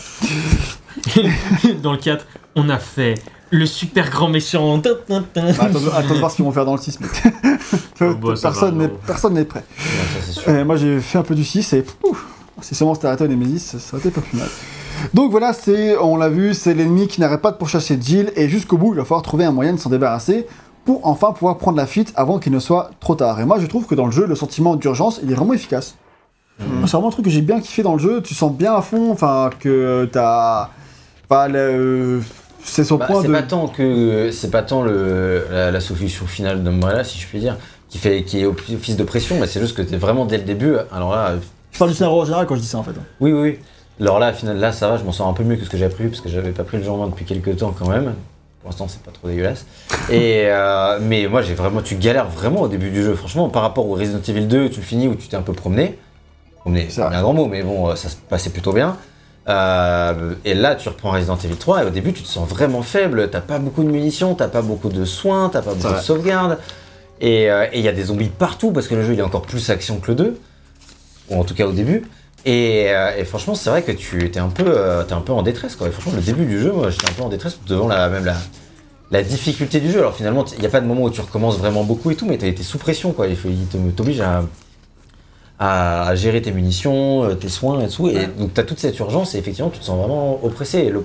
L'oppression à côté du, enfin du coup marche vraiment bien. C'est renforcé du coup avec le Nemesis qui traque tout le temps et aussi par Ouais, le scénario. on, va, on va bientôt voir la première track du Nemesis. C'est bah, c'est flippant. En fait, t'es obligé de courir quoi, Nemesis, tu peux hein. pas t'arrêter. Enfin, alors que le- les, les ceux d'avant, tu passais beaucoup de temps à rester, à prendre ton temps. Éventuellement, bah là, t'es souvent amené à devoir courir. Et puis après, dans le scénario, il y a des trucs qui, qui te font dire que bah, là, là, il faut peut-être se dépêcher. Ouais, c'est ça. ouais. Et donc, du coup, euh, c'est là-dessus, je trouve que ça marche bien. Ah, Ils ont mis le chapeau de Mickey dans euh, le Le commissariat. commissariat. Non, c'est de c'est Yancy. Ah oui, de Yancy, Oui, parce ouais, qu'il devait faire la fête d'arrivée de Léon en fait. Ah, mais oui, c'est Ah, vrai C'était dans le 2, ça. hein. Ah, mais oui, putain. Oui, C'est le décor est repris tel quel. hein. Ça, je Peut-être pense que ça déjà fait la blague alors du coup dans le 2. C'est possible. Je sais pas. Ça fait partie des trucs qu'ils ont déjà qu'ils ont dû rajouter, ça je pense. Ah, peut-être. En mode, euh, bah là, il faut, on a deux mois, qu'est-ce qu'on fait Bah on reprend une partie du commissariat, on le fait se balader dans le commissariat. peut-être. euh, bon, Non, parce qu'apparemment, ils étaient déjà mis le commissariat au tout début. Ah, Enfin, dans les- peut-être. Qu'ils ont allongé la sauce dans le Peut-être, clairement. Bref. On parler un petit peu maintenant des personnages. Ce qui est rigolo dans, dans le commissariat, c'est que là, tout est barricadé. Alors que quand Léon il arrive, du coup, un jour plus tard, tout est ouvert.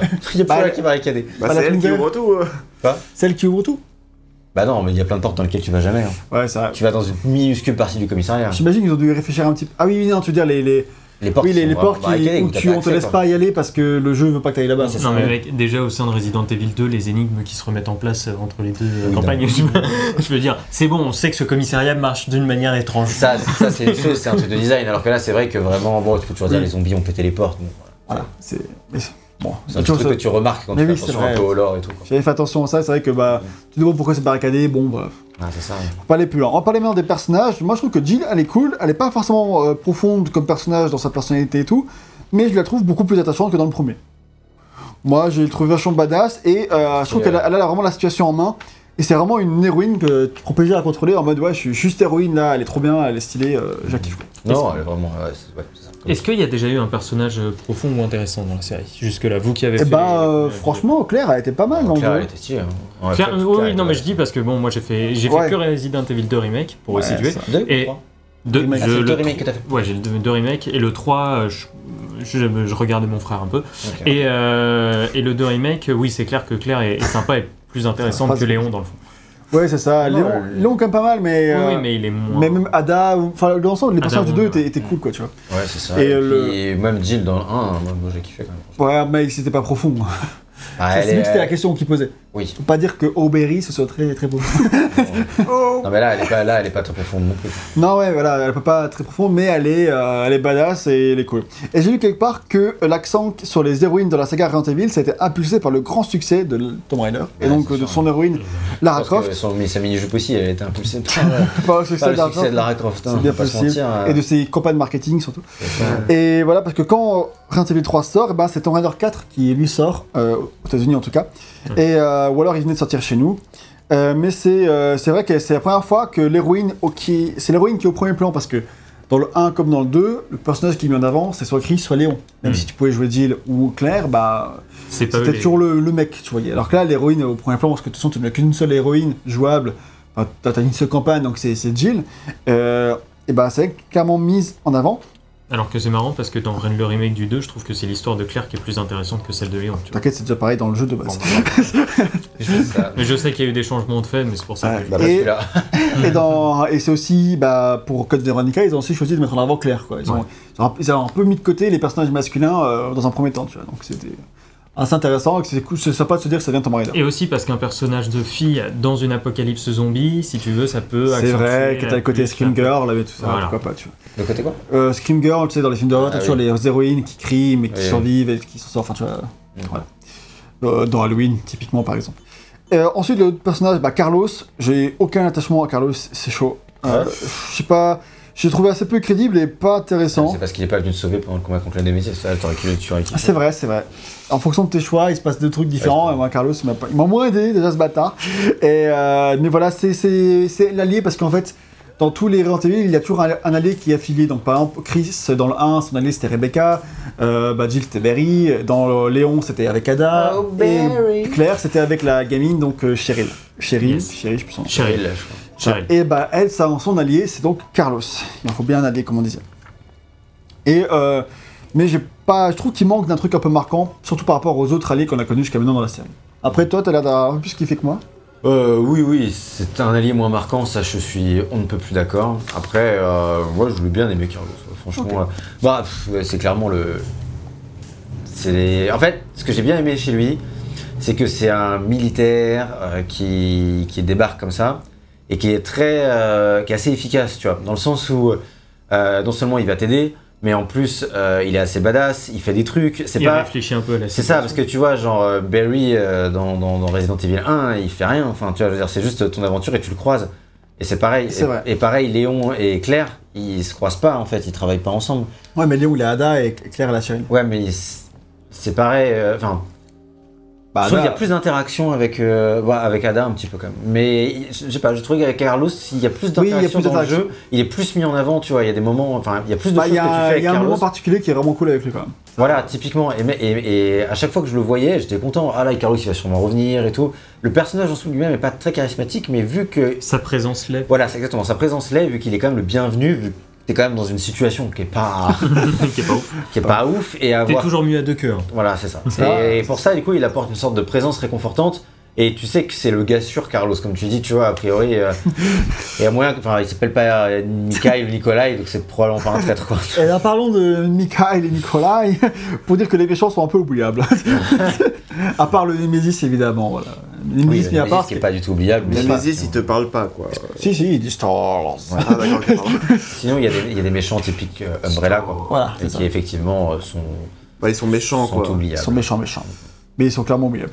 Donc, petit bilan sur le scénario, c'est que si le scénario du 2 était pour euh, nous un très gros point fort du jeu, bah celui du 3, il a au moins le mérite de placer le joueur dans une situation urgente, pleine de dangers, où les péripéties s'accumulent, on se sent vraiment dans un contexte affolant au moment où Raccoon City vit ses heures les plus sombres. Mhm. Et j'en entendais pas forcément plus, même si j'aurais bien aimé être surpris.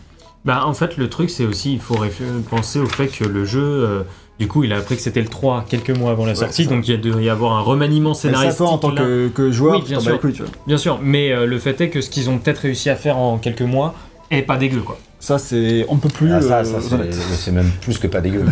C'est- très clairement impressionnant. Mais Donc voilà, c'est clair que c'est pas le même, euh, même entrain qu'on avait pour le scénario que pour le 2, qu'on avait vraiment beaucoup vanté dans le test précédent, mais ça reste quand même un scénario pas dégueu, efficace, et on fait pas plus quoi. Je reconnais tellement la salle, alors Ouais. que j'ai fait que le remake du 2. Ouais, c'est beau quand même. Ah, cette salle est quand même assez emblématique. Ah ouais, elle est puissante. Et pour euh, un petit mot sur les fins, parce que les fins c'est un truc très important dans les jeux précédents, à dire que bah, à chaque fois qu'on finit le jeu, on a un épilogue qui correspond à un personnage. La première fois que tu finis le jeu, là, ta, ta fin, tu as le- l'épilogue de Jill. La deuxième fois, tu as l'épisode de Chris, donc tu entends parler de Chris. La deuxième, ensuite, tu as le- ensuite Claire, ensuite Léon, et ensuite bah, tous les autres personnages cultes. C'est juste un petit texte post-générique. quoi. Ah mais ça t'apparait, ça, ça- pour les fans, ça te permet de te dire motivation. Alors par contre, il faut se l'enfiler le jeu dix fois pour avoir toutes les fins. Mais euh, si tu veux vraiment savoir qu'est-ce qui est devenu Léon, qu'est-ce qui est devenu euh, tel personnage et tout, euh, juste pour avoir quatre lignes de dialogue, bah, soit t'attendais comme nous, bah, les- que, que tout soit sur les wikis, hein, parce que c'est ce que j'ai fait, j'ai lu les, j'ai vu les petits screens et j'ai tout lu. Ouais, J'ai trouvé ça cool, mais, euh, mais j'ai pas fini le jeu dix fois pour en arriver là, heureusement. C'est ça. Et voilà, petite trivia finale avant de passer sur la partie gameplay, c'est que à la base, le scénariste, il voulait mettre le labo euh, d'Umbrella, celui qui est dans, enfin qui est dans le 2 quoi. Et euh, il voulait qu'on y croise Léon, Barkin, tout ça, mais en fait, ça aurait pu créer des incohérences, donc ils se sont un peu euh, ravisés. Ils ont un peu changé tout ça. Attends, il y a deux trucs avant de parler de ce gameplay. J'aimerais vite Attends, j'avais terminé mon, mon truc, j'ai pas fini. Ah, d'accord. Et euh, du coup, c'est que euh, il, mais il avait quand même élaboré un petit embryon de scénario pour que ça matche avec tout ça. Et dans cet embryon de scénario, il fait quand même partie du lore officiel parce que c'est encore une fois, ils l'ont intégré dans les guides officiels sortis en tant que le jeu.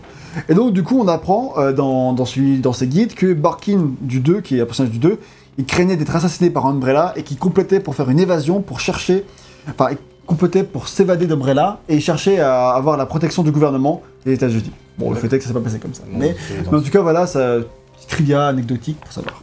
Ok. Tu voulais dire quelque chose? Ouais, non, je voulais pas revenir vite fait sur les, les choix qui influent le scénario quand même un petit peu, tu vois. Ouais, je, je, je puis j'en parle après, vas-y, balance-le Bah, tout de suite. ça t'as aussi vraiment des. euh, donc c'est ce qu'on a vu juste avant.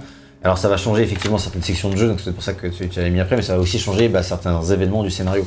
Et donc en fait, ça rajoute vraiment un truc intéressant, je trouve, dans le scénario, dans le sens où euh, bah, à chaque fois qu'il y a un petit choix comme ça, tu te demandes si le choix que tu vas faire va pas faire enfin, créer quelque chose d'important. quoi. Mm.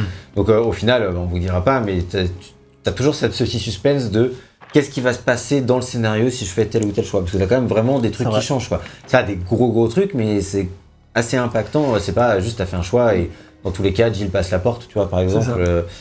D'ailleurs, il y a, en vérité, il y a trois choix parce que si tu ne fais rien, il se passe quelque chose. Oui, t'as un petit timing. Et en fait, tu vas souvent juste te prendre des dégâts, mais ça reste quand même une, oppor- une possibilité que tu. si tu choisis pas assez vite, généralement, c'est ça, tu vas te faire prendre un dégât ou un truc comme ça. Et donc, ça, ça remplace les choix invisibles du 1. Parce que dans le 1, il y avait plein de petits choix Oui. invisibles en fonction de ce que tu faisais. Qui n'était pas dit, mais qui clairement influaient dans ta partie, parce que euh, comme, euh, enfin, moi j'avais pas eu les mêmes événements avec Barry que euh, VGM, alors qu'on a joué au même jeu et qu'on n'a jamais vu de choix visibles à l'écran, Mhm. mais il y a des choix invisibles. Donc là, du coup, as les choix, tu sais clairement à quel moment il y aura des choix, et donc ça crée de la rejouabilité là où il n'y en avait pas auparavant, forcément, enfin dans le jeu en tout cas, parce que le 2 il y avait sa rejouabilité. Tu faisais les quatre campagnes, etc. Dans le 1 aussi, avec les deux campagnes, tu peux refaire en fonction des choix invisibles, etc. Donc là, c'est ce qui permet d'avoir un petit peu de rejouabilité dans, le- dans le 3, ces petits choix invisibles. Et en vrai, il y a pas mal de différences sympas. hein. On a découvert avec VGM que si on faisait un autre choix que celui qu'on a fait tous les deux à un endroit, Mhm. et ben en fait, ça te menait à des événements inédits assez cool. Ouais, ouais. Genre, euh, on a découvert ça plus tard, mais je, je voyais, je regardais un peu le scénario, je, je voyais des gens qui parlaient des trucs, je fais, de quoi ils parlent? Il n'y a pas du tout ça dans le jeu et tout.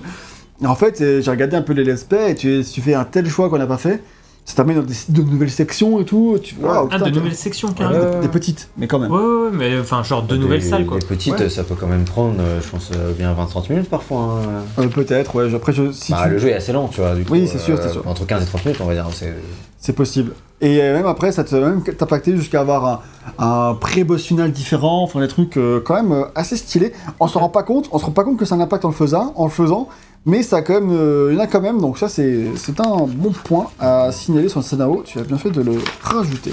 c'est ça. Et euh, du coup, le deuxième point que je voulais signaler, c'était quand même insister un peu sur la, la- la fin du jeu, que je trouve quand même particulièrement impressionnante et assez euh, Ouais, couillue euh, pour.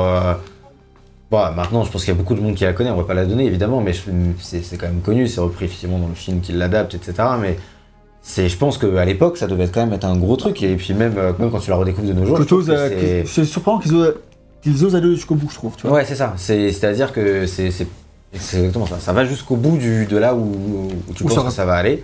Et c'est quand même assez impressionnant et assez marquant du coup. La fin de Resident Ouais. Evil 3 est vraiment marquante. Tu peux pas. Puis elle, elle clôt vraiment le chapitre là de la, la saga en fait en plus. En plus. ouais. Donc là, ça, c'est Ah, cool. c'est cool. Ouais, C'est pour ça qu'après, bah, Resident Evil je- 4, il part sur euh, autre Sur chose, autre tu vois. oui, tu Je, je sais ce qui se passe et c'est d'autant plus osé que voilà, c'est. euh, Enfin, le, le contexte entre les deux pays, quoi. Mais bon, bref, Oui, ça c'est clair. il faut un peu lire ça. Entre les Entre le deux. Japon et les États-Unis. Ah oui. Oui, d'accord. légèrement, ouais. Je, je, ouais, pas ouais, c'est fait. entre les États-Unis et quel pays tu vois. je- Euh, Et Raccoon City. Ouais, voilà, j'étais là. euh, ouais. victoire. Ouais. Donc voilà, parle maintenant du game design, puisque comme euh, je l'avais annoncé dans la partie de développement, et ben notre ami Aoyama, lui, il voulait faire plein de petites nouveautés. Donc Oh, en fait, moi j'ai marqué que c'était un épisode plus original de- pour le titre de ma petite section. Parce que c'est ce que j'avais un peu reproché aux deux. À titre personnel en tout cas, je crois pas que c'était trop ton cas VGM, mais moi j'avais remarqué que le, le Enfin, moi, ce qui m'embêtait vraiment dans le 2 et qui fait que j'ai mis moins bonne note qu'au 1, bon, après j'avais mis 18 au 1, donc forcément ça va, tu vois, c'était pas trop grave, quoi. Mais c'est que je trouvais un peu trop proche du premier et donc pas assez surprenant. Et ben le 3, heureusement, bah, il casse complètement cette routine. S'ils avaient refait encore un semi-remake, euh, putain, euh, au secours, quoi. Mais euh, là, il change vraiment, t'as- même si là on est au commissariat évidemment. En fait, il fait ce qu'on pensait que le 2 allait faire. C'est-à-dire que C'est tu, clair. tu te balades dans Raccoon City et tu cherches à t'échapper. Au début de Resident Evil 2, moi j'avais un peu l'impression que ça allait être ça. Et C'est vrai fait, que c'était un peu une déception de voir que tu revenais dans un lieu clos qui était en fait un manoir bis. et C'était une des limites du, du, du, du 2. quoi. C'était cool, hein. Mais, ça. Ouais, qui était un très bon jeu, mais était- c'est parti de ses limites. Alors que là, c'est vrai que le fait de se déplacer dans une ville, bah, t'es beaucoup moins limité et t'as beaucoup plus d'opportunités, en tout cas, pour, euh, pour innover. C'est ça. Donc plutôt que de nous coincer dans un seul bâtiment la plupart du temps, on va ici passer beaucoup de temps dans les rues et avoir de nombreuses escales. Donc le commissariat, on est là, dans un beffroi, dans un hôpital, entre autres destinations, puisqu'il y en a plusieurs. Et c'est intéressant de noter qu'à l'étranger, euh, donc pas en France quoi, et le jeu est sorti la même année que Silent Hill, qui propose exactement le même type d'excursion dans une ville infestée de, de monstres. Et euh, donc ça c'est assez cool quoi. Et bon peut-être que bah, Hero 3, peut-être qu'il pâtit un peu en comparaison de Silent Hill 1, peut-être. Ça, c'est, après c'est le choix de chacun. Euh, et, mais en tout cas, les deux sont- faisant un peu la même chose, sortir en même temps, c'est, c'est assez. Ah, c'est marrant parce que, enfin, moi, de, quand, quand le, le remake du 3 était sorti, euh, bah, le remake du 3 il est sorti, je crois, juste un an après le remake du 2, Ouais, c'est ça, ouais. si je dis pas de bêtises. Et du coup, euh, du coup, ce qui est, enfin, je me souviens que les gens ils disaient, ah oui, non, mais le remake du 3 il va être facile à faire parce qu'il y a déjà beaucoup d'assets de- du 2 qui sont repris dans le 3. Bah t'as le commissariat quoi, basiquement. Bah ouais, mais du coup, c'est, enfin, du coup, Ah ça ouais. m'étonne en fait de- de- d'entendre dire que euh, t'as beaucoup de nouveaux lieux, de nouveaux trucs, etc. Je pense qu'ils disaient ça parce qu'en fait, t'as tout le gameplay qui doit être le même. Ouais. Donc en fait, ils ont repris tout le gameplay, après il fallait refaire les environnements. Ouais. Mais les systèmes, ils- le gros travail de remake, il a été fait pour le 2.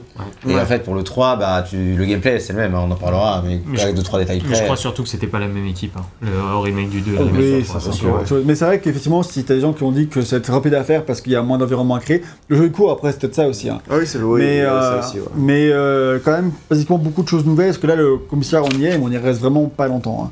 hein. Alors que ça- entre Silent Hill 2 et Silent Hill 3, t'as vachement d'environnements qui sont repris, qui est vraiment euh, Ah ouais. euh, aussi. Bon, ils sont un peu changés, mais les bases sont là, ça fait gagner du temps. Quoi. Ouais. Euh, mais du coup, comment fonctionne la progression du jeu?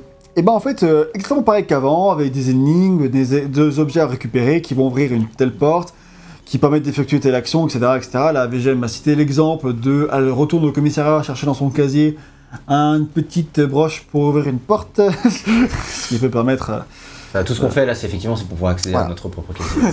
c'est ce que je dis, c'est que le problème, c'est que c'est un petit peu moins crédible, quoi. Sur- Surtout que, bah, est-ce que vous avez déjà vu dans la vraie vie des rues qui débouchent sur une porte? Bah, dans Resident Evil 3, il y en a tout le temps. Toutes les rues se terminent par une porte. si tu veux aller à la rue suivante, il faut que tu passes. une Ah, mais porte. peut-être que c'est. euh, je sais pas hein, après, euh, mais euh, c'est pas comme ça que c'est organisé un petit peu au Japon, les Non. rues, euh, etc. Non? Non, c'est des rues. Ok. Encore, c'est un, qu'il y avait- encore, c'est un grillage à la fin de une duel à la rigueur, mais là, parfois, t'as vraiment une porte. Ah, d'accord. c'est chelou, quoi. Non, parce que moi, il me semblait qu'il y avait déjà ça dans Silent Hill, tu vois. euh, Euh, peut-être, Mais enfin, peut-être dans Silent Hill 1, tu vois, mais. Après, peut-être que je dis des bêtises, hein, encore une fois, pas. hein, mais, euh, mais peut-être que c'est c'est genre une influence. euh, Enfin, je me disais que c'était peut-être une influence japonaise, tu vois. Non, non, non, non, pas spécialement. Mais ok. C'est une Après, influence ouais. technique. Moi, c'est pour rebondir plus sur la, la- comment dire, la crédibilité des énigmes dont Ouais, tu vas-y. parlais. Bon, déjà dans le 2, c'est à la rue, je veux dire, les, les statues dans le commissariat que tu dois mettre des seaux dans le truc, des faire tourner. Oui, mais là, là, ça, c'est Umbrella qui se tape des délires. Bon. En fait, le commissariat, le truc, c'est que c'était un reskin du manoir, et donc dans un manoir, ça fait sens. Du coup, dans le commissariat, ça fait sens. euh, Ah, tu Dans un certain. Oui, bon. C'est- l'univers, Voilà, tu dans l'univers, ça peut faire ça sens. fait sens, oui. C'est vrai qu'au sein d'un commissariat, euh, va chercher les trois, euh, les trois plumes de tempête de trucs pour les mettre dans la ça. statue pour qu'elles elles te sortent une pierre pour aller. Bon, une, voilà. fois, une fois que t'as accepté. Mais le commissaire, il se tapait des délires. euh. Oui, voilà, et une fois que t'as accepté que le 2, du coup, c'est un reskin de, de commissariat gothique, enfin de, de manoir gothique, bah tu te dis, bon, ok, tu l'acceptes quoi. Mais là, c'est vrai que gothique. Il y a quand même un effort, c'est-à-dire qu'au début, moi j'étais là, oh là là, les énigmes, c'est comme Tomb Raider 4 dans la ville, dès que t'es rentré dans la ville, c'est n'importe quoi. Franchement, je trouve qu'en fait, globalement, ça se tient quand même plutôt Oui, bien. ça va. Euh, là, là, le truc, et en plus, le truc de l'épingle en soi, euh, s'il y avait juste ne serait-ce qu'un dialogue, ça pourrait être pas réglé, mais moi j'avais pas compris, tu vois, tout seul. C'est vrai que, parce que enfin, c'est pas spécialement compréhensible, mais c'est vrai que C'est si dans elle le 1, disait. quoi. En fait, c'est dans le 1. Dans le 1, c'était elle qui avait le passe-partout et, et Chris qui l'avait pas, tu vois. Oui, je sais, mais ce que je veux dire, c'est que si, si elle disait Ah, par, euh, je peux pas euh, ici, bah, mais par contre, euh, j'ai dans mon casier au commissariat, dans ce cas, tu dirais Bon, c'est un Oui. peu. c'est- Tu forces un peu, mais ok, je comprends pourquoi je vais dans le commissariat, tu vois. Mais quand j'avais compris que j'allais dans le commissariat pour chercher une épingle à cheveux, je fais Ah, bon, euh, c'est pas.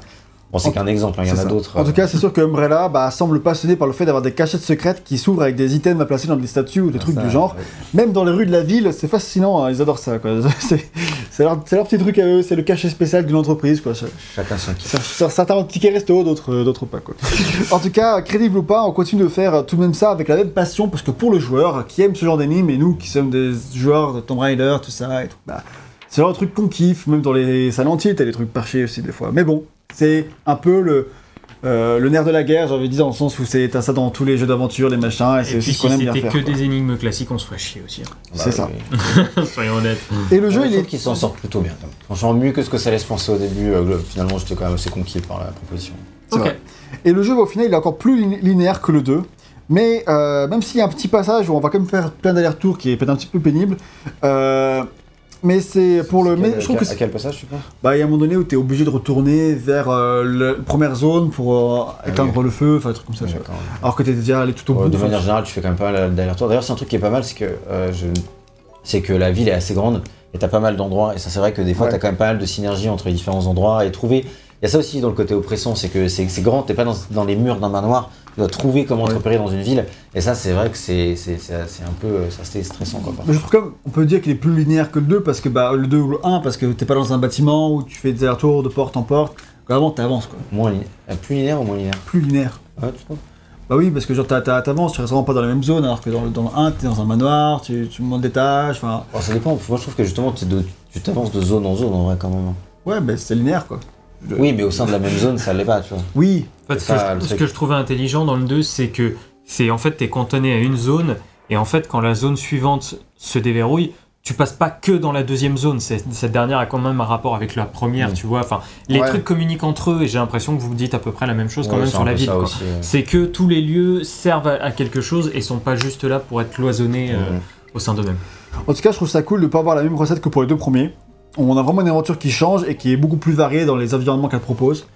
Euh, surtout, bah, c'était pas très varié entre le 1 et le 2, entre eux, et du coup, bah, dans le...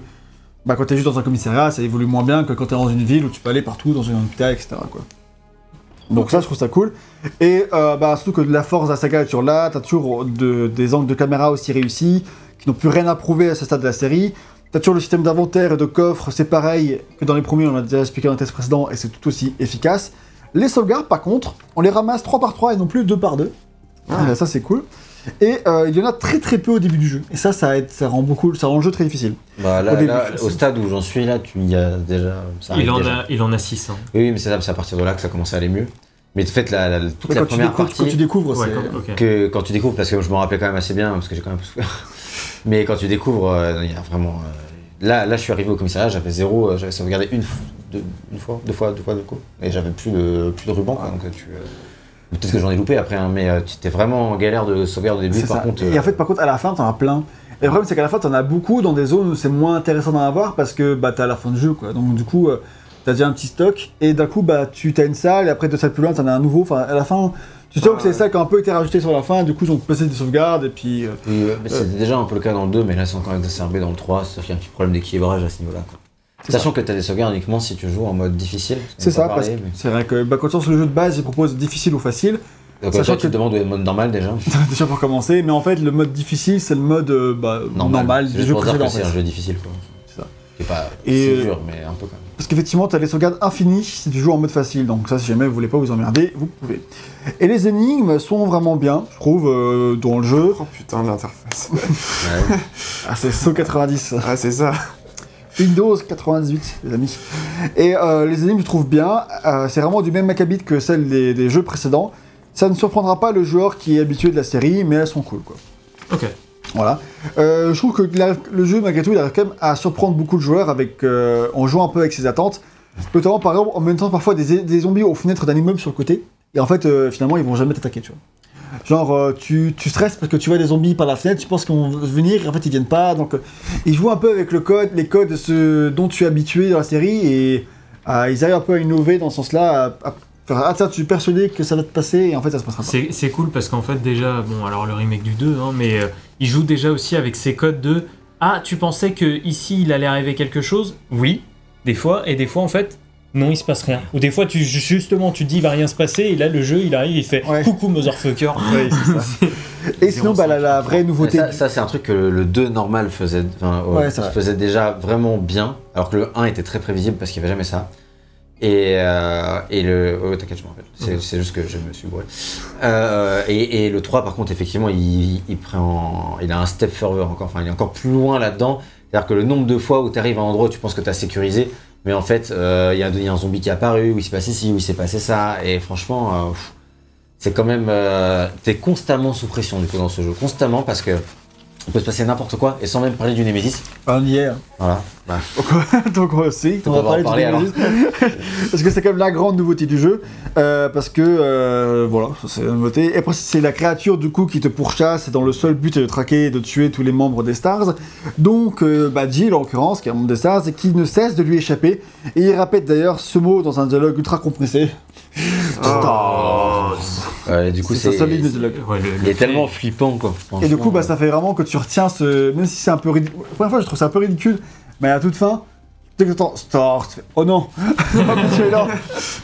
C'est pas ridicule du tout. Hein. Finalement, non. Je suis désolé de t'avoir manqué de respect. Ouais, c'est clair. Je fais respect. Puis Ah, vous bon. verrez dans, dans Resident Evil 2 Remake, mais ils ont, ils ont repris un peu la, la même idée de la présence, une certaine présence Ouais. vocale ou sonore pour t'indiquer que sur les fesses, ça va pas bien se passer. Ouais, bah du coup, bah. D'ailleurs, pour parler de Mister X du 2, bah, t'as la, la principale différence entre Mister X, que t'as déjà un espèce de pré-Nemesis dans le 2, et le vrai Nemesis du 3, c'est que bah, celui-ci, il peut passer les portes. Parce que Nemesis, enfin, Mister X, il passe une porte et il arrête de te suivre dans le 2, tu vois. Alors que là, bah, en fait, il se traque sur une zone entière. Dès que tu passes la porte, il continue de te pourchasser. En fait, dans la- une certaine zone, il peut te, te prendre en chasse et il te lâche pas tant qu'il t'a pas chopé, quoi. Il peut pas rentrer dans, les, dans, les, dans certains immeubles, mais dans certains, il peut, tu vois. Donc tu sais pas où t'es en sécurité ou pas. Et il peut pas rentrer dans les safe rooms. Ouais. Donc t'es toujours en sécurité dans les safe rooms, c'est le- les pièces dans lesquelles on est là. Par contre, vous ferez écouter tout à l'heure l'ambiance sonore de la safe room. euh, Quand c'est le Nemesis, il est juste dehors à t'attendre, bah, toutes sont passées C'est- pas, la- c'est pas la même, effectivement. Mm. Et euh, donc ça, c'est... Et ce qui est cool, c'est qu'en plus, il est, il, est pas, il est scripté, mais il est pas toujours de la même manière, quoi. C'est vraiment... euh, euh, en fait, si tu recommences une partie à un même endroit, il se passera pas toujours la même chose. Des fois, il va être là, des fois, il sera pas là, tu vois. Donc en fait, tu peux pas prévoir à 100% qu'il sera là. Donc, euh, tu crois que parfois tu es tranquille, tu l'es pas. Et si jamais tu te casses dans une salle de sauvegarde, il ressortira toujours quand tu... Quand tu vas plus tard, ressortir, ouais. mais euh, pas toujours du côté où tu l'attends. C'est-à-dire que Ah. parfois il arrivera, je sais pas, d'un côté de la rue ou de l'autre. Enfin, du coup, tu sais pas où t'échapper. Et en plus, euh, avec les angles de caméra, enfin, tu vois pas, t'as pas toujours une visibilité vers là où est-ce qu'il peut débarquer. Hmm. Et du coup, en fait, euh, t'as pas trop de, de- tu peux pas trop l'anticiper comme ça. Je sais qu'à un moment donné, j'avais, j'avais arrêté ma partie.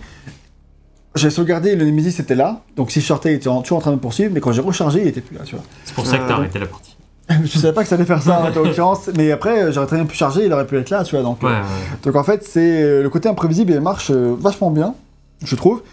Attention, il y a la possibilité de le buter à chaque apparition. Je Ah pensais ouais pas, mais tu peux le tuer. Et euh, quand tu Enfin, le le tues, tuer. enfin tu le tues pas, oui. Tu le, tu Tu, tu, Tu le Tu l'immobilises. le après il se relèvera. Euh, mais à chaque fois, en fait, si tu vas pouvoir ramasser sur lui des, amé- des améliorations pour nos armes. Ah. Et ça, du coup, moi, j'ai fait tout le jeu en ramassant aucune amélioration pour mes armes. Voilà. Ce qui ne rend pas le jeu plus facile. Donc, soit tu Non, choisis bon, d'être je un sais pas badass. combien- Je sais pas combien de munitions tu dois. dois dépenser pour buter quoi. Donc en fait c'est un équilibre qui est quand même rétabli à ce niveau-là quoi. Mais c'est assez intelligent comme idée. Hein. Ouais. Puis bon il fait super flipper quoi. Tu cours quoi. Il est dur à, il, il te fait super mal.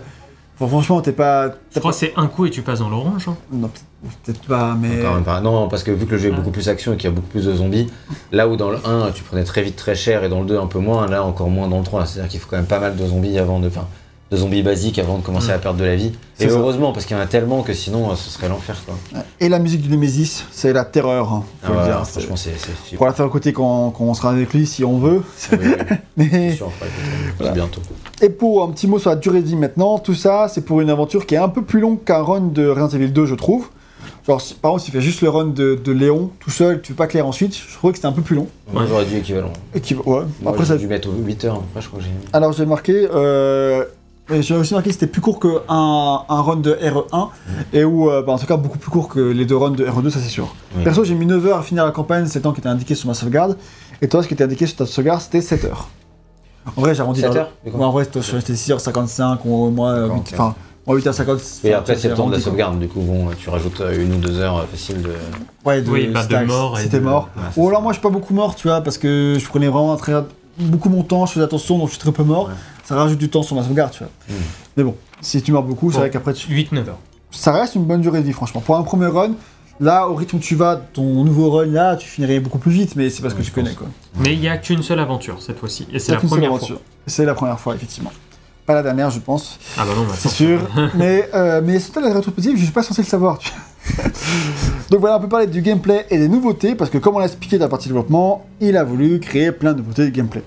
Et euh, surtout, améliorer la dimension action du jeu.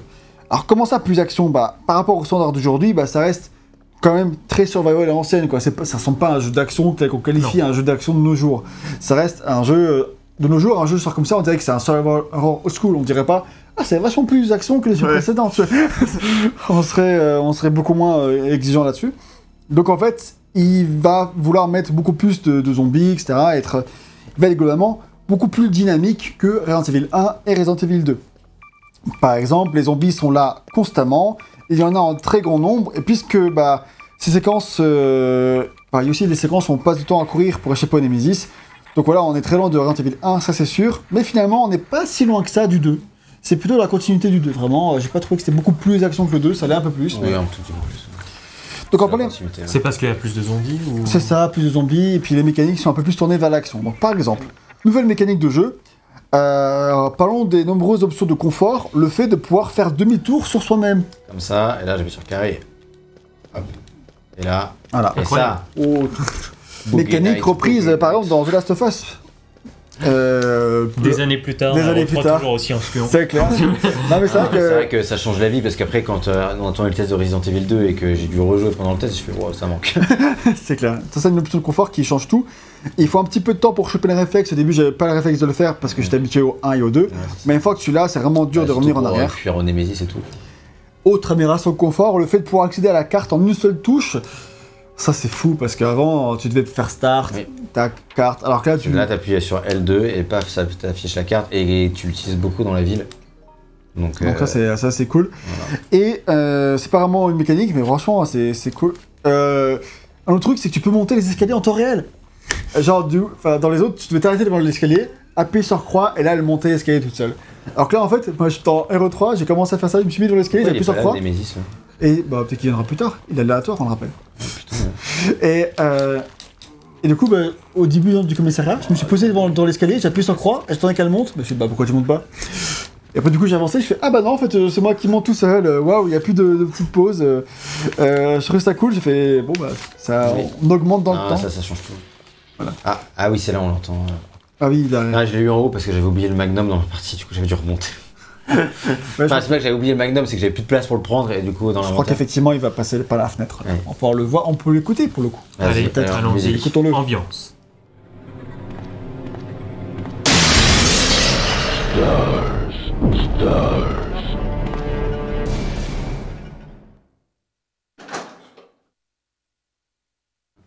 Donc vous avez entendu un petit peu ce. C'était bref. je vais vous faire écouter quand même la Safe Room parce que je voulais le faire, mais là j'ai pas pris la direction. Tu vas devoir l'esquiver là. ouais. Bonne chance. Ah, est-ce Euh, qu'il est encore là? Et d'ailleurs, en parlant d'esquive, euh, un, un truc plus technique, il y a une esquive. Euh, dans le jeu, Oh, oui. tu peux essayer de nous faire une esquive? Non. C'est un peu plus technique, mais franchement, quand tu la maîtrises, ça devient. Il faut viser et appuyer sur euh, la touche de tir au moment où tu te fais attaquer et hop, Jill à l'esquive. Mais Ah euh, ouais, j'ai donc pas t'as- trop réussi à le Ah, faire. c'est euh. c'est repris aussi dans le remake. Ça. Et franchement, ça, je l'ai- j'ai appris à le maîtriser, et c'est super utile quand tu sais le faire. Surtout contre les chiens. Parce que quand les chiens ils te sautent dessus, hop. Mm. En fait, au début, je le faisais surtout par erreur. Parce que genre, je voulais lui tirer dessus. Et donc, vu que j'arrive, je le faisais, j'appuie sur tirer juste pile au moment où on me sautait dessus, ben là, je faisais l'esquive. Et en fait, du coup, ce qui est bien, c'est que tu passes dans le dos du, du, de l'ennemi, et paf, Ouais. paf, tu es encore dans, le- dans, dans le viseur, et du coup, tu tires, tu le dégommes. Et tu peux faire ça aussi avec le Nemesis quand il te charge. Et moi, je, des fois, quand il te fonce dedans, je faisais juste une petite esquive. Je l'esquivais et je le passais. Bon, par contre, si tu rates ton esquive, on- tu prends un coup. C'est hein. dégommé. C'est- le jeu. hein. Ouais, mais on va pouvoir après la sauvegarde écouter un petit peu euh, Ouais, c'est ça. ce qu'il y a en faire termes d'ambiance dans Sonore, ouais, musical. hein. musical dans cette fameuse safe room.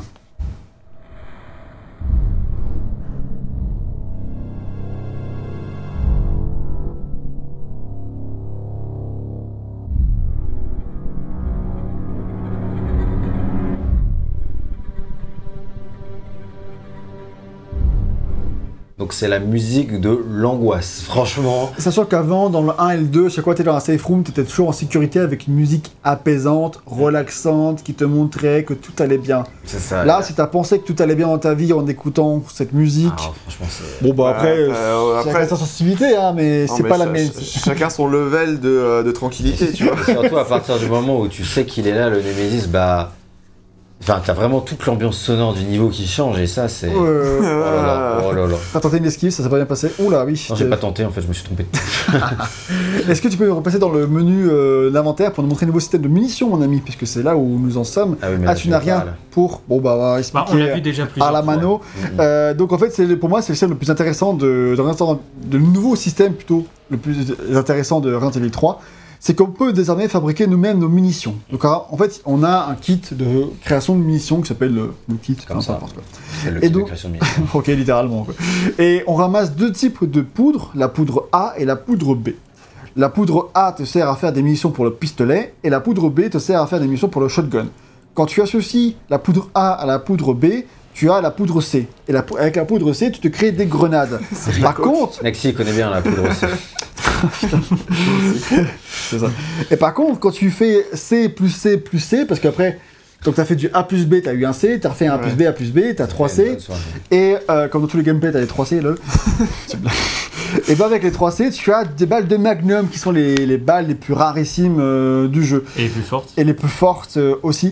Par contre, si par contre tu te fais A plus A ou A plus A plus A, là t'auras vachement plus de balles de, pis- de pistolet, etc. quoi. Oui. Euh, ça, ça vaut le coup. Ça vaut plus le coup de faire A plus A qu'une fois A et une fois A. Mais c'est toi qui combines selon tes envies, selon les armes que tu utilises le plus. Et du coup, ça, ça rend un côté personnalisation, et parce que en fonction, bah, tu crées toi-même tes propres stratégies. Tu te mets toi-même plus ou moins dans la merde, parce que parfois j'étais en train d'économiser pour pouvoir me faire des balles de Magnum, ce qui fait que pendant un long temps, je peux pas me recréer des balles de pistolet ou de shotgun, donc t'es beaucoup moins euh, au calme. euh, euh, parce que VGM, toi t'étais plus du genre à te faire des balles de shotgun, je crois. Ouais, moi j'ai fait euh, des balles de shotgun quasiment tout le jeu. J'ai 80 balles de shotgun, mais ça se passait pas trop mal. C'est ça, toi, t'étais- on, je me souviens, on discutait, tu disais que t'étais blindé de munitions, et moi j'étais tout le temps short parce que je faisais des munitions en C, quoi. Ouais, ouais, été blindé de munitions tout le jeu. Après, c'est vrai qu'à la fin, euh, je me suis- j'ai plus commencé à faire des, des balles de magnum parce que c'est vrai que les ennemis sont plus résistants. Donc t'as plus besoin de, de meilleures armes et de meilleures munitions. Ça. Et euh, en soi, c'est un petit peu gadget, mais je trouve que ça implique bien le joueur. C'est vraiment une bonne mécanique. Tu vois, une, une porte dans les rues, Ah. par exemple. Oui, moi j'avais déjà vu ça dans Silent Hill, quoi. C'est. Je- pas sûr, sûr, mais bon, après, Enfin, en euh, tout Après, cas, voilà, voilà, il y a des portes noires. bah, par exemple, quoi. Et euh, on n'a pas eu le système de choix, et maintenant, euh, on parle de- du nouveau mode de jeu qu'il y a dans ce Resident Evil 3, c'est le mode Mercenaries. Et oui, c'est le Mercenaries, vous connaissez, si vous avez joué à des Resident Evil plus récents, le 4, etc., c'est c'est assez connu. Et, et ben en fait, là, le but du jeu, c'est de refaire le jeu avec un chronomètre, et à chaque fois que tu tues un mec, tu gagnes un peu plus de temps. En fait, c'est voilà, c'est le, il faut aller très vite et tuer beaucoup de gens. Et euh, tu peux, dans ce mode-là, jouer les trois militaires, donc Carlos, Nikolai, euh, non, Nikolai et ou Mikhail. Et, et c'est le tout début du mode Mercenaries, qui sera le mode, un des modes très célèbres et adorés de, des fans de Resident Evil. Et tu fais comment pour y accéder C'est quand tu finis le jeu, tu le débloques. Et il paraît que ça vient du scénariste et que c'est inspiré de son kiff pour le film Running Man, que j'ai pas vu, donc je vois pas très bien le lien, mais j'imagine qu'il faut aller très vite. Donc voilà, dans l'ensemble, toutes ces nouveautés rendent le jeu super agréable à jouer, avec suffisamment de différence pour être prenant, je trouve. Parce que c'est Mm. pas, on n'est pas vraiment sur les, sur les bases anciennes, mais on construit comme de nouvelles Après, choses. le, le ça, système de munitions, moi, c'est pas un truc que j'ai spécialement apprécié parce que je trouve que ça va, ça déséquilibre un peu ton expérience selon ce que tu fais, quoi. Bien, en bien ou en mal. Et, et bon, bon, on peut, on peut dire que ça pourrait être, effectivement être un point positif, mais c'est vrai que c'est sympa. J'ai apprécié l'expérience, mais je sais pas si c'est un truc qui reprenne exactement tel quel. On verra dans la. Dans On la- verra dans les suivants, mais je pense pas, mais à voir. Ouais. En tout cas, on a parlé de, des combats, des ennemis et des boss sur les côtés un peu plus action du, du jeu. Et on va d'abord commencer sur les armes qui vont nous accompagner tout au long de cette aventure. Donc il y a les classiques de la série, le couteau, le pistolet, le shotgun, le lance-grenade avec ses différents types de grenades, on a l'habitude, le magnum, le lance-roquette pour la toute fin, comme d'hab, et c'est tout Et bah euh, voilà, euh, en fait t'as que les classiques de la série. Euh, mais non, t'as pas vraiment ça, parce que t'as quand même quelques petites nouveautés. En vainquant le, le Nemesis régulièrement, tu ramasses des améliorations pour tes armes, comme j'ai expliqué, ce qui te permet de transformer du coup ton Magnum en Desert Eagle. Voilà, donc ça permet par exemple de Ah. d'améliorer tes armes, d'avoir des armes plus puissantes comme celle-ci. Mais tu as des nouvelles armes quand même. Tu as le fusil d'assaut, qu'on a temporairement, mais qu'on a tout de même. Tu as un lance-mine que je trouvais inutile au départ, mais qui en fait peut être vraiment cool à la fin. J'ai utilisé de ouf. Ouais. Euh, par contre, surtout pas utiliser contre le Nemesis, conseil, parce que tu vas lancer ta mine sur Nemesis, le Nemesis court sur toi. hein. Donc euh, quand la mine quand la mine explose, c'est pour ta gueule. hein. Ouais, j'ai pas trop, j'ai pas trop utilisé. hein. En fait, de loin, en fait, parce que vu que je faisais très peu au départ, et qu'à la fin j'étais short en shotgun et tout ça, et ben je m'étais tiré une balle de mine sur un zombie au loin, il était loin, bah, il explosait au loin, et pouf, même pas besoin de me rapprocher, c'était cool, tu vois. Donc, euh, et c'est tout, c'est les seules nouvelles armes, donc c'est un peu maigre, mais bon. Euh, comme dit, c'est encore un jeu qui a été fait rapidement et qui était à la base un spin-off. Au niveau des ennemis, on retrouve évi- évidemment les zombies et les cons classiques, les chiens, les araignées. Et un ennemi du 1, culte, fait son grand retour. Je ne le citerai pas, mais il fait son grand retour dans l'hôpital VGM. Ah oui. C'est Ah oui. Voilà. Ah, et, euh, ah oui. Ah oui, ah oui. Pourtant, il a dû traumatiser celui-ci. Oui, oui. Il est, Et- pas, agréable. Il est pas agréable. Et par contre, dans le, le liqueur du 2, ne- n'apparaît pas. Il fait. Ah, le, ouais, le- Il est pas là. Par contre, il y a quelques ennemis, nouveaux ennemis qui sont assez cool. Le Brain Sucker, il est bien violent, il t'attrape. euh, en- un- ceux qu'on a vus dans les, dans, les, euh, dans les ruelles, là, ça parmi les nouveaux, quoi. Ah. C'était un peu, un peu effrayant. T'as le Drain Deimos, deux créatures bien dégueu et creepy, mais pas aussi marquants que les monstres stars des 1 et des 2, je trouve. Mais quand même, c'est comme dans ces domaines-là que le jeu se distingue, euh, il se distingue pas assez des précédents, malheureusement. Euh, là, il reprend quand même beaucoup de choses. Vu qu'il reprend la plupart des armes, la plupart des ennemis, c'est là que tu vois comme la redondance par rapport aux premiers épisodes. Pour les boss, bah, dans Resident Evil 3, ce qui est un des trucs les plus marquants que j'ai marqué, ce sont les boss, et en particulier le Nemesis, dont on a déjà parlé. Mais parce que même si ce sont que des rencontres occasionnelles, et ben en fait, ce sont vraiment des. Il y a aussi des vraiment où tu le combats vraiment en vrai boss. Et là, franchement, c'est. C'est traumatisant et vraiment super dur, j'ai trouvé. hein. Ouais. Euh, les boss du jeu, de manière, gén- de manière générale, sont bien, bien durs. hein. Quand même, hein, ça. globalement, euh, ça, ça fait. Il y a des pics de difficulté à chaque fois que. Franchement, le verre, il, te met hyper Ouais, cher. bah, moi, là. le verre, j'ai fui quoi. Mais, là, mais, parce que tu t'es pas obligé de le Non, la deuxième fois? Ah oui, ouais, la deuxième fois, ouais. Puis des fois, c'est compliqué de savoir comment les battre et tout. Ouais, ils sont, assez, ils sont assez violents et ils sont vachement plus durs que dans les jeux précédents, ça c'est sûr. Il y a pas beaucoup de boss, mais franchement, il y a quand même des, rencontres régulières avec ceux qu'on croise, donc ça c'est très cool. Et le true final, final boss, quoi, comme c'est ta tour à la fin des Resident Evil, euh, si tu fais bien comme il faut, euh, je crois que dans celui-ci c'est obligatoire, mais tu as vraiment le, le boss final dans sa, dans sa transformation finale dans l'idée. Et un peu comme un Final Fantasy, tu vois. et, euh, et ben franchement, il est bien impressionnant. Celui du 2, il était déjà hy- hyper ouf, je trouvais, mais celui-ci, je trouve que il est balèze. Il, a, il impose, il envoie du lourd. Et même si la technique pour le battre est un peu trop tordue ou un peu mal expliquée, C'est trouvé. Oui, oui. Mais sa forme était quand même cool. Pour la, C'est impressionnant, mais techniquement en plus. Dans la difficulté, j'ai marqué que dans l'ensemble, j'ai trouvé le jeu plus difficile que les précédents. Je suis beaucoup plus mort dans ce jeu et j'étais beaucoup plus en galère de sauvegarde au début et, de missions et de soins tout au long. Alors que j'étais j'étais vraiment ric-rac. Alors que dans le 2, j'étais j'étais hyper cheaté en, en soins et en missions tout le long, quoi. Et franchement, bah, puisque le jeu, il arrête pas d'envoyer des ennemis dans la gueule tout le temps, bah, pff, c'était éprouvant et violent, Ouais, et puis quoi. Surtout que vu qu'il y en a qui reviennent beaucoup aussi, comme on disait, tu vois, qui selon ce que tu fais, enfin, t'es jamais vraiment ils sont tous quoi. là. C'est ça, c'est ça. Donc c'est un jeu très action, mais il faut faire très attention, et donc c'est bien équilibré à ce niveau-là. Et c'était bien prenant. C'est cool. Ok, ok. On est maintenant à la direction artistique. Euh, D'un point de vue artistique, le plus gros point fort du jeu, c'est sa diversité en fait. Ah. Parce qu'en fait, par rapport aux anciens où tu restais un peu dans les mêmes types d'environnements, même s'ils trouvaient de quoi offrir de la variété quand même, moi je trouve que le 3 au moins, il y a une grande diversité et ça c'était vachement, cool quoi. Et euh, bah, parce que la grande partie du jeu se passe dans les rues, donc les rues ça se ressemble beaucoup entre elles évidemment, mais elles sont toutes très travaillées, elles nous plongent vraiment en pleine apocalypse. Et euh, voilà quoi. Donc Resident Evil Apocalypse. ouais. Évidemment, le film qui adapte euh, ce jeu-là d'ailleurs. oui, Donc voilà, ça portait bien son nom. à la blague. hein. Effectivement, en plus je l'ai marqué sur l'affiche, mais j'ai pas osé la faire, et tu l'as faite pour moi, c'est bien. Mais c'est vraiment l'impression que ça retranscrit, quoi. Tu te sens vraiment, ça a été l'apocalypse à Raccoon City. Tout est détruit, tout est en flammes.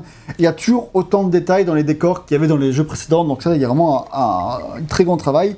Et il y a vraiment des décors que j'ai adorés. J'ai adoré le décor du beffroi, j'ai trouvé magnifique. À l'intérieur, c'était ouf. C'est joli, ouais. Je trouvais ça vraiment bien. Et le parc, il est vraiment hyper oppressant. Je me suis. Le parc, il changeait vraiment des- de ce qu'on voyait dans les jeux précédents, en fait. Mhm. J'étais en mode, ah putain, je suis content de voir ce genre de décor dans Resident Evil. Je m'attendais pas à voir ça. Et j'ai trouvé ça super cool. Ouais, il a vraiment une bonne variété au niveau des décors. Et ça, c'est vrai que c'est le truc qui est, Voilà. qui est vraiment bien. Mais je trouve que même malgré sa diversité, c'est quand même pas mon préféré au niveau des décors dans le jeu. Mais j'aime beaucoup le fait de voir plein de choses différentes régulièrement et que ça renouvelle l'expérience. Ça, j'ai trouvé ça vraiment cool. C'est un truc à ajouter, VGM, pour la direction artistique. Non, rien de spécial.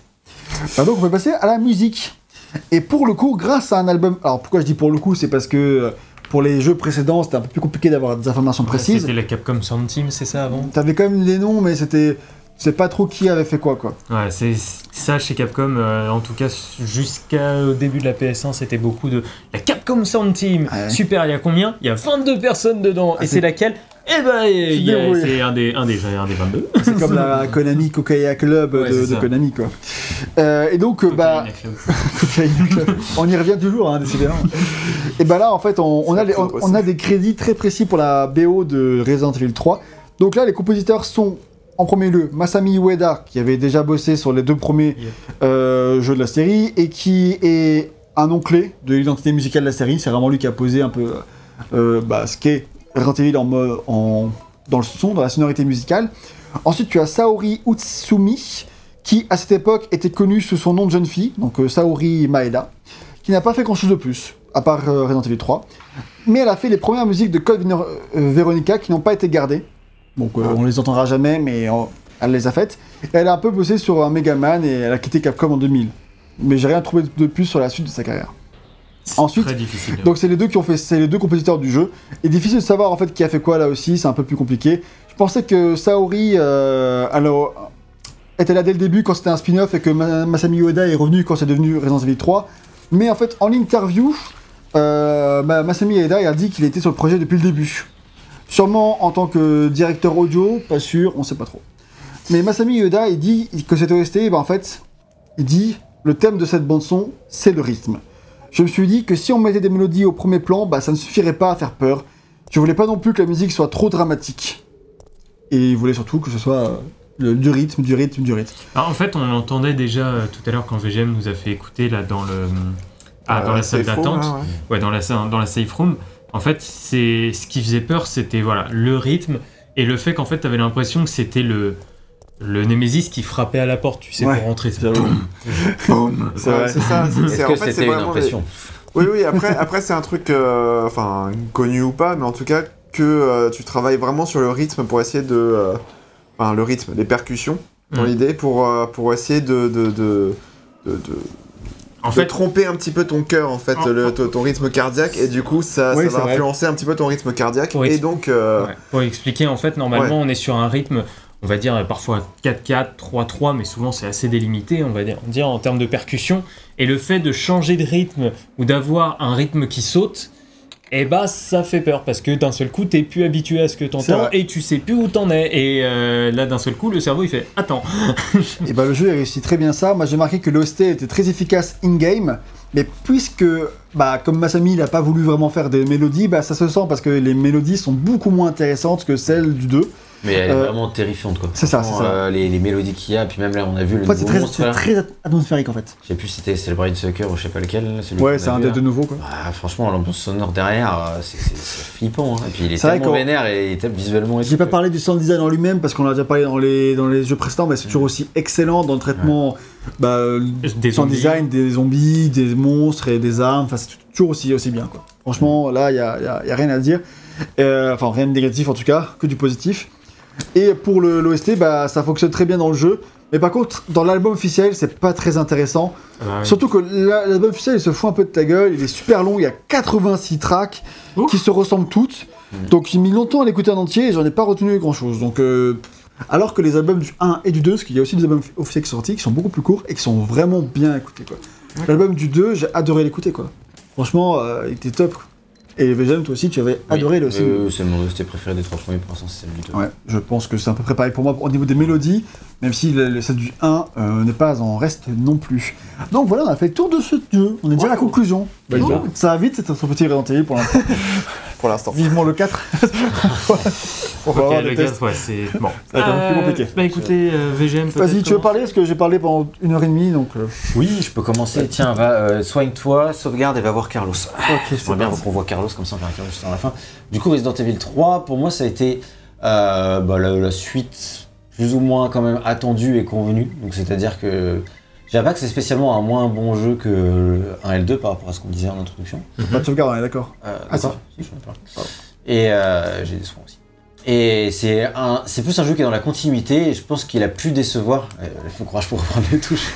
De nouveau, t'inquiète. Je pense, je pense qu'il a pu décevoir euh, à, une certaine- à une époque parce que bah, on enchaînait, on enchaînait les Resident Evil et puis c'est vrai que bah, c'est assez similaire et c'est pas aussi révolutionnaire que le 1 ou même que le 2 qui était très ambitieux le 2 au niveau de la narration. Moi, c'est ce qui m'a un peu manqué dans le 3, c'est que bah, le 2 développait tout un lore, il développait beaucoup de trucs et malgré ses, du coup, ses, ses faiblesses de repompe en termes de game design et tout, bah, c'était très prenant. Et son côté double aventure, c'était aussi bah, ce qui m'a vraiment beaucoup plu dans le 2. quoi. C'est pas quelque chose qu'on retrouve dans le 3. Après, euh, le 3, il m'a vraiment séduit euh, au fur et à mesure. C'est-à-dire que j'ai quand même vraiment été dedans tout le long. Et puis, il est quand même, comme, comme dit, il est, comme tu l'as dit, il est corsé. euh, même si à la fin, tu, enfin moi, j'avais masse de munitions et de, euh, et de sauvegarde. Bah, à chaque rencontre avec un boss, ou alors le Nemesis, c'est toujours aussi flippant. Enfin, je veux dire, du début à la fin. Donc, euh, donc il a quand même vraiment sa, sa patte à lui. Donc euh, c'est un, jeu- en fait, c'est un jeu qui est vraiment à, si on s'intéresse à la saga, qui est vraiment à faire. quoi. C'est pas un jeu qui est dispensable Non, c'est clair. parce que, euh, soi-disant, parce qu'il ressemble aux autres. Et puis il a aussi des innovations de gameplay qui peuvent sembler basiques, mais qui sont quand même euh, sacrément. euh, Qui pousse un peu plus vers le côté action et qui Mhm. donc a quand même dévie toujours un petit peu plus du 1. Euh, c'est peut-être pour ça aussi que c'est celui qui a le plus déçu. Parce que non, parce qu'en bah, enfin, après, c'est les mêmes. le- il est, comme on dit, il est à peu près autant action que le 2, mais c'est plus que le fait de pouvoir se retourner, par exemple, bah, c'est un truc, c'est clairement. c'est- c'est c'est clairement un game changer dans un, Mm. dans un jeu comme celui-là, ce genre de truc. Quoi. Donc, c'est. Ou la carte, pareil, c'est plus des améliorations globales qui peuvent sembler évidentes, mais. Pas voulu ton amoureux. Je, je, me rappelle. je pensais qu'il était De là. toute façon, mais- du coup, j'ai terminé ma conclusion. Euh, je trouve que du coup, c'est plutôt une bonne surprise. J'avais un peu peur, pareil que toi, qu'il soit moins bien.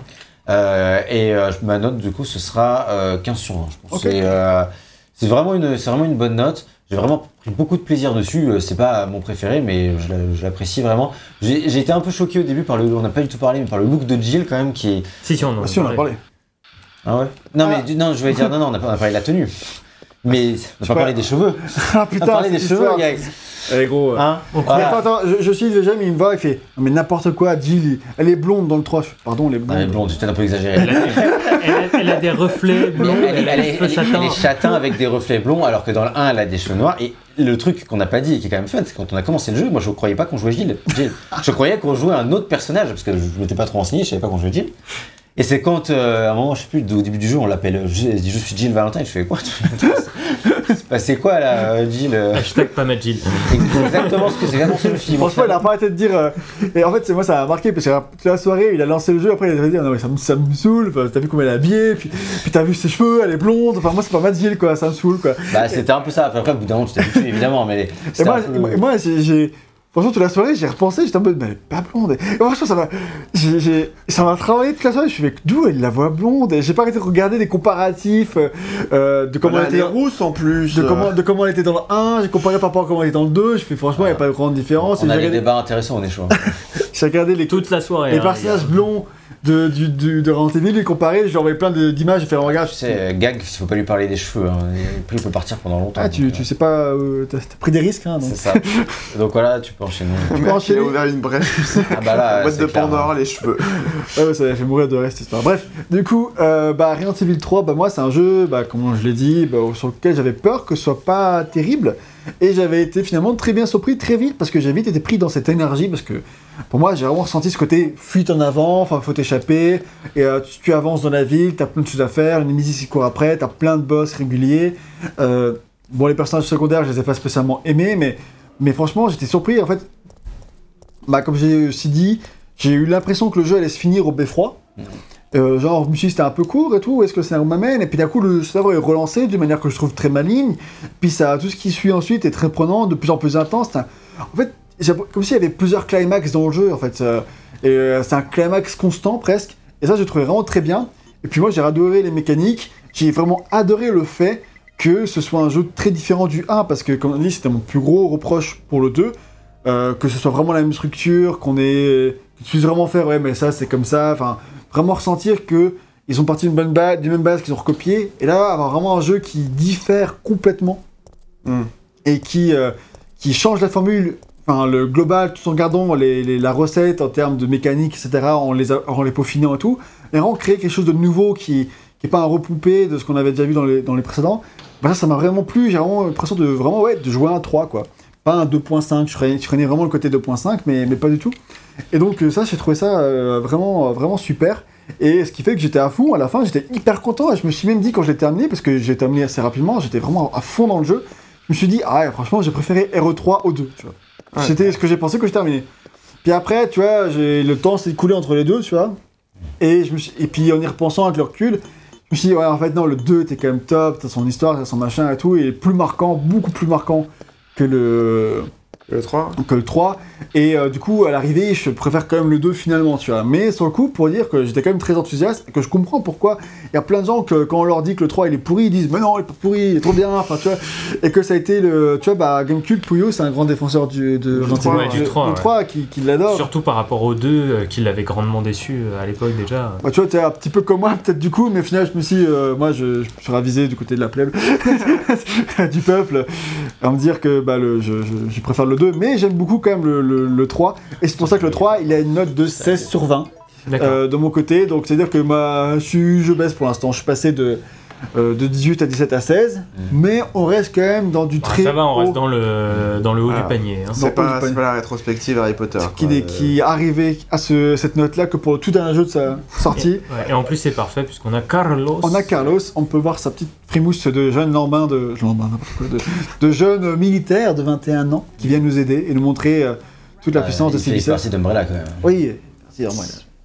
Ok, et bah écoutez, c'est très bien. En tout cas, c'est deux très bonnes notes. Et en tout cas, euh, la rétrospective Resident Evil continue non seulement sur les chapeaux de roue, mais en plus sur d'excellents jeux. Donc c'est très bien. On espère Je, que je ça pense va que durer. maintenant ça va commencer à décroître un peu avec les petits spin-offs qui s'intègrent. Ah écoute, pour l'instant, on est quand même sur deux bons jeux, donc restons là-dessus. On est sur une trilogie originelle sur PS1 qui quand même a envoyé le pâté et qui n'est pas devenu culte pour rien. Ah, ça c'est clair. Donc voilà, on vous remercie en tout cas vous d'avoir regardé ce test jusqu'au bout. N'hésitez pas à vous abonner si vous avez apprécié ce test. Il y a d'autres tests de la rétrospective qui arrivent, comme on vous l'a dit au début, le pouce vers le haut. Et n'hésitez pas à nous dire dans les commentaires également si vous êtes d'accord ou non sur le fait que ce soit le meilleur ou le moins bon de la trilogie PS1. Ça peut être intéressant d'en débattre. Ouais, de savoir si vous avez joué à l'époque ou, bah, ou pas, ou si ça vous a donné envie de le faire ou des trucs comme ça. En on sera ravis de, de discuter de tout ça avec vous. Et ben, en Comme tout on le cas, fait d'habitude déjà. euh, C'est ça. Voilà. Et on vous retrouve euh, sur nos réseaux sociaux, Facebook, Twitter, Instagram, sur notre communauté via Discord, on discute tous ensemble et c'est très cool. On fait aussi des lives sur Twitch, et vous pouvez aussi nous financer sur Tipeee, on vous en sera extrêmement reconnaissant, et où, grâce à ça on peut s'acheter des livres, comme euh, le livre qu'on a acheté pour l'occasion, grâce à l'argent de Tipeee, comme je l'avais signalé plus tôt, donc euh, ouais. tout ça c'est- c'est c'est utile finalement. Livre qui, rappelons-le, n'est pas bien. Oui, mais bon, il, il fallait, il, fallait, Il fallait faire les- du- Il fallait le lire pour voir, pour, Voilà, pour ça. savoir. ouais. Donc euh, voilà. Grâce à ça, on vous le déconseille. Donc sur ce, on vous laisse, on vous embrasse, on vous dit à très bientôt pour de prochains tests et un peu plus tard pour la suite de la rétrospective Resident Evil. Ciao à tous Salut Ciao.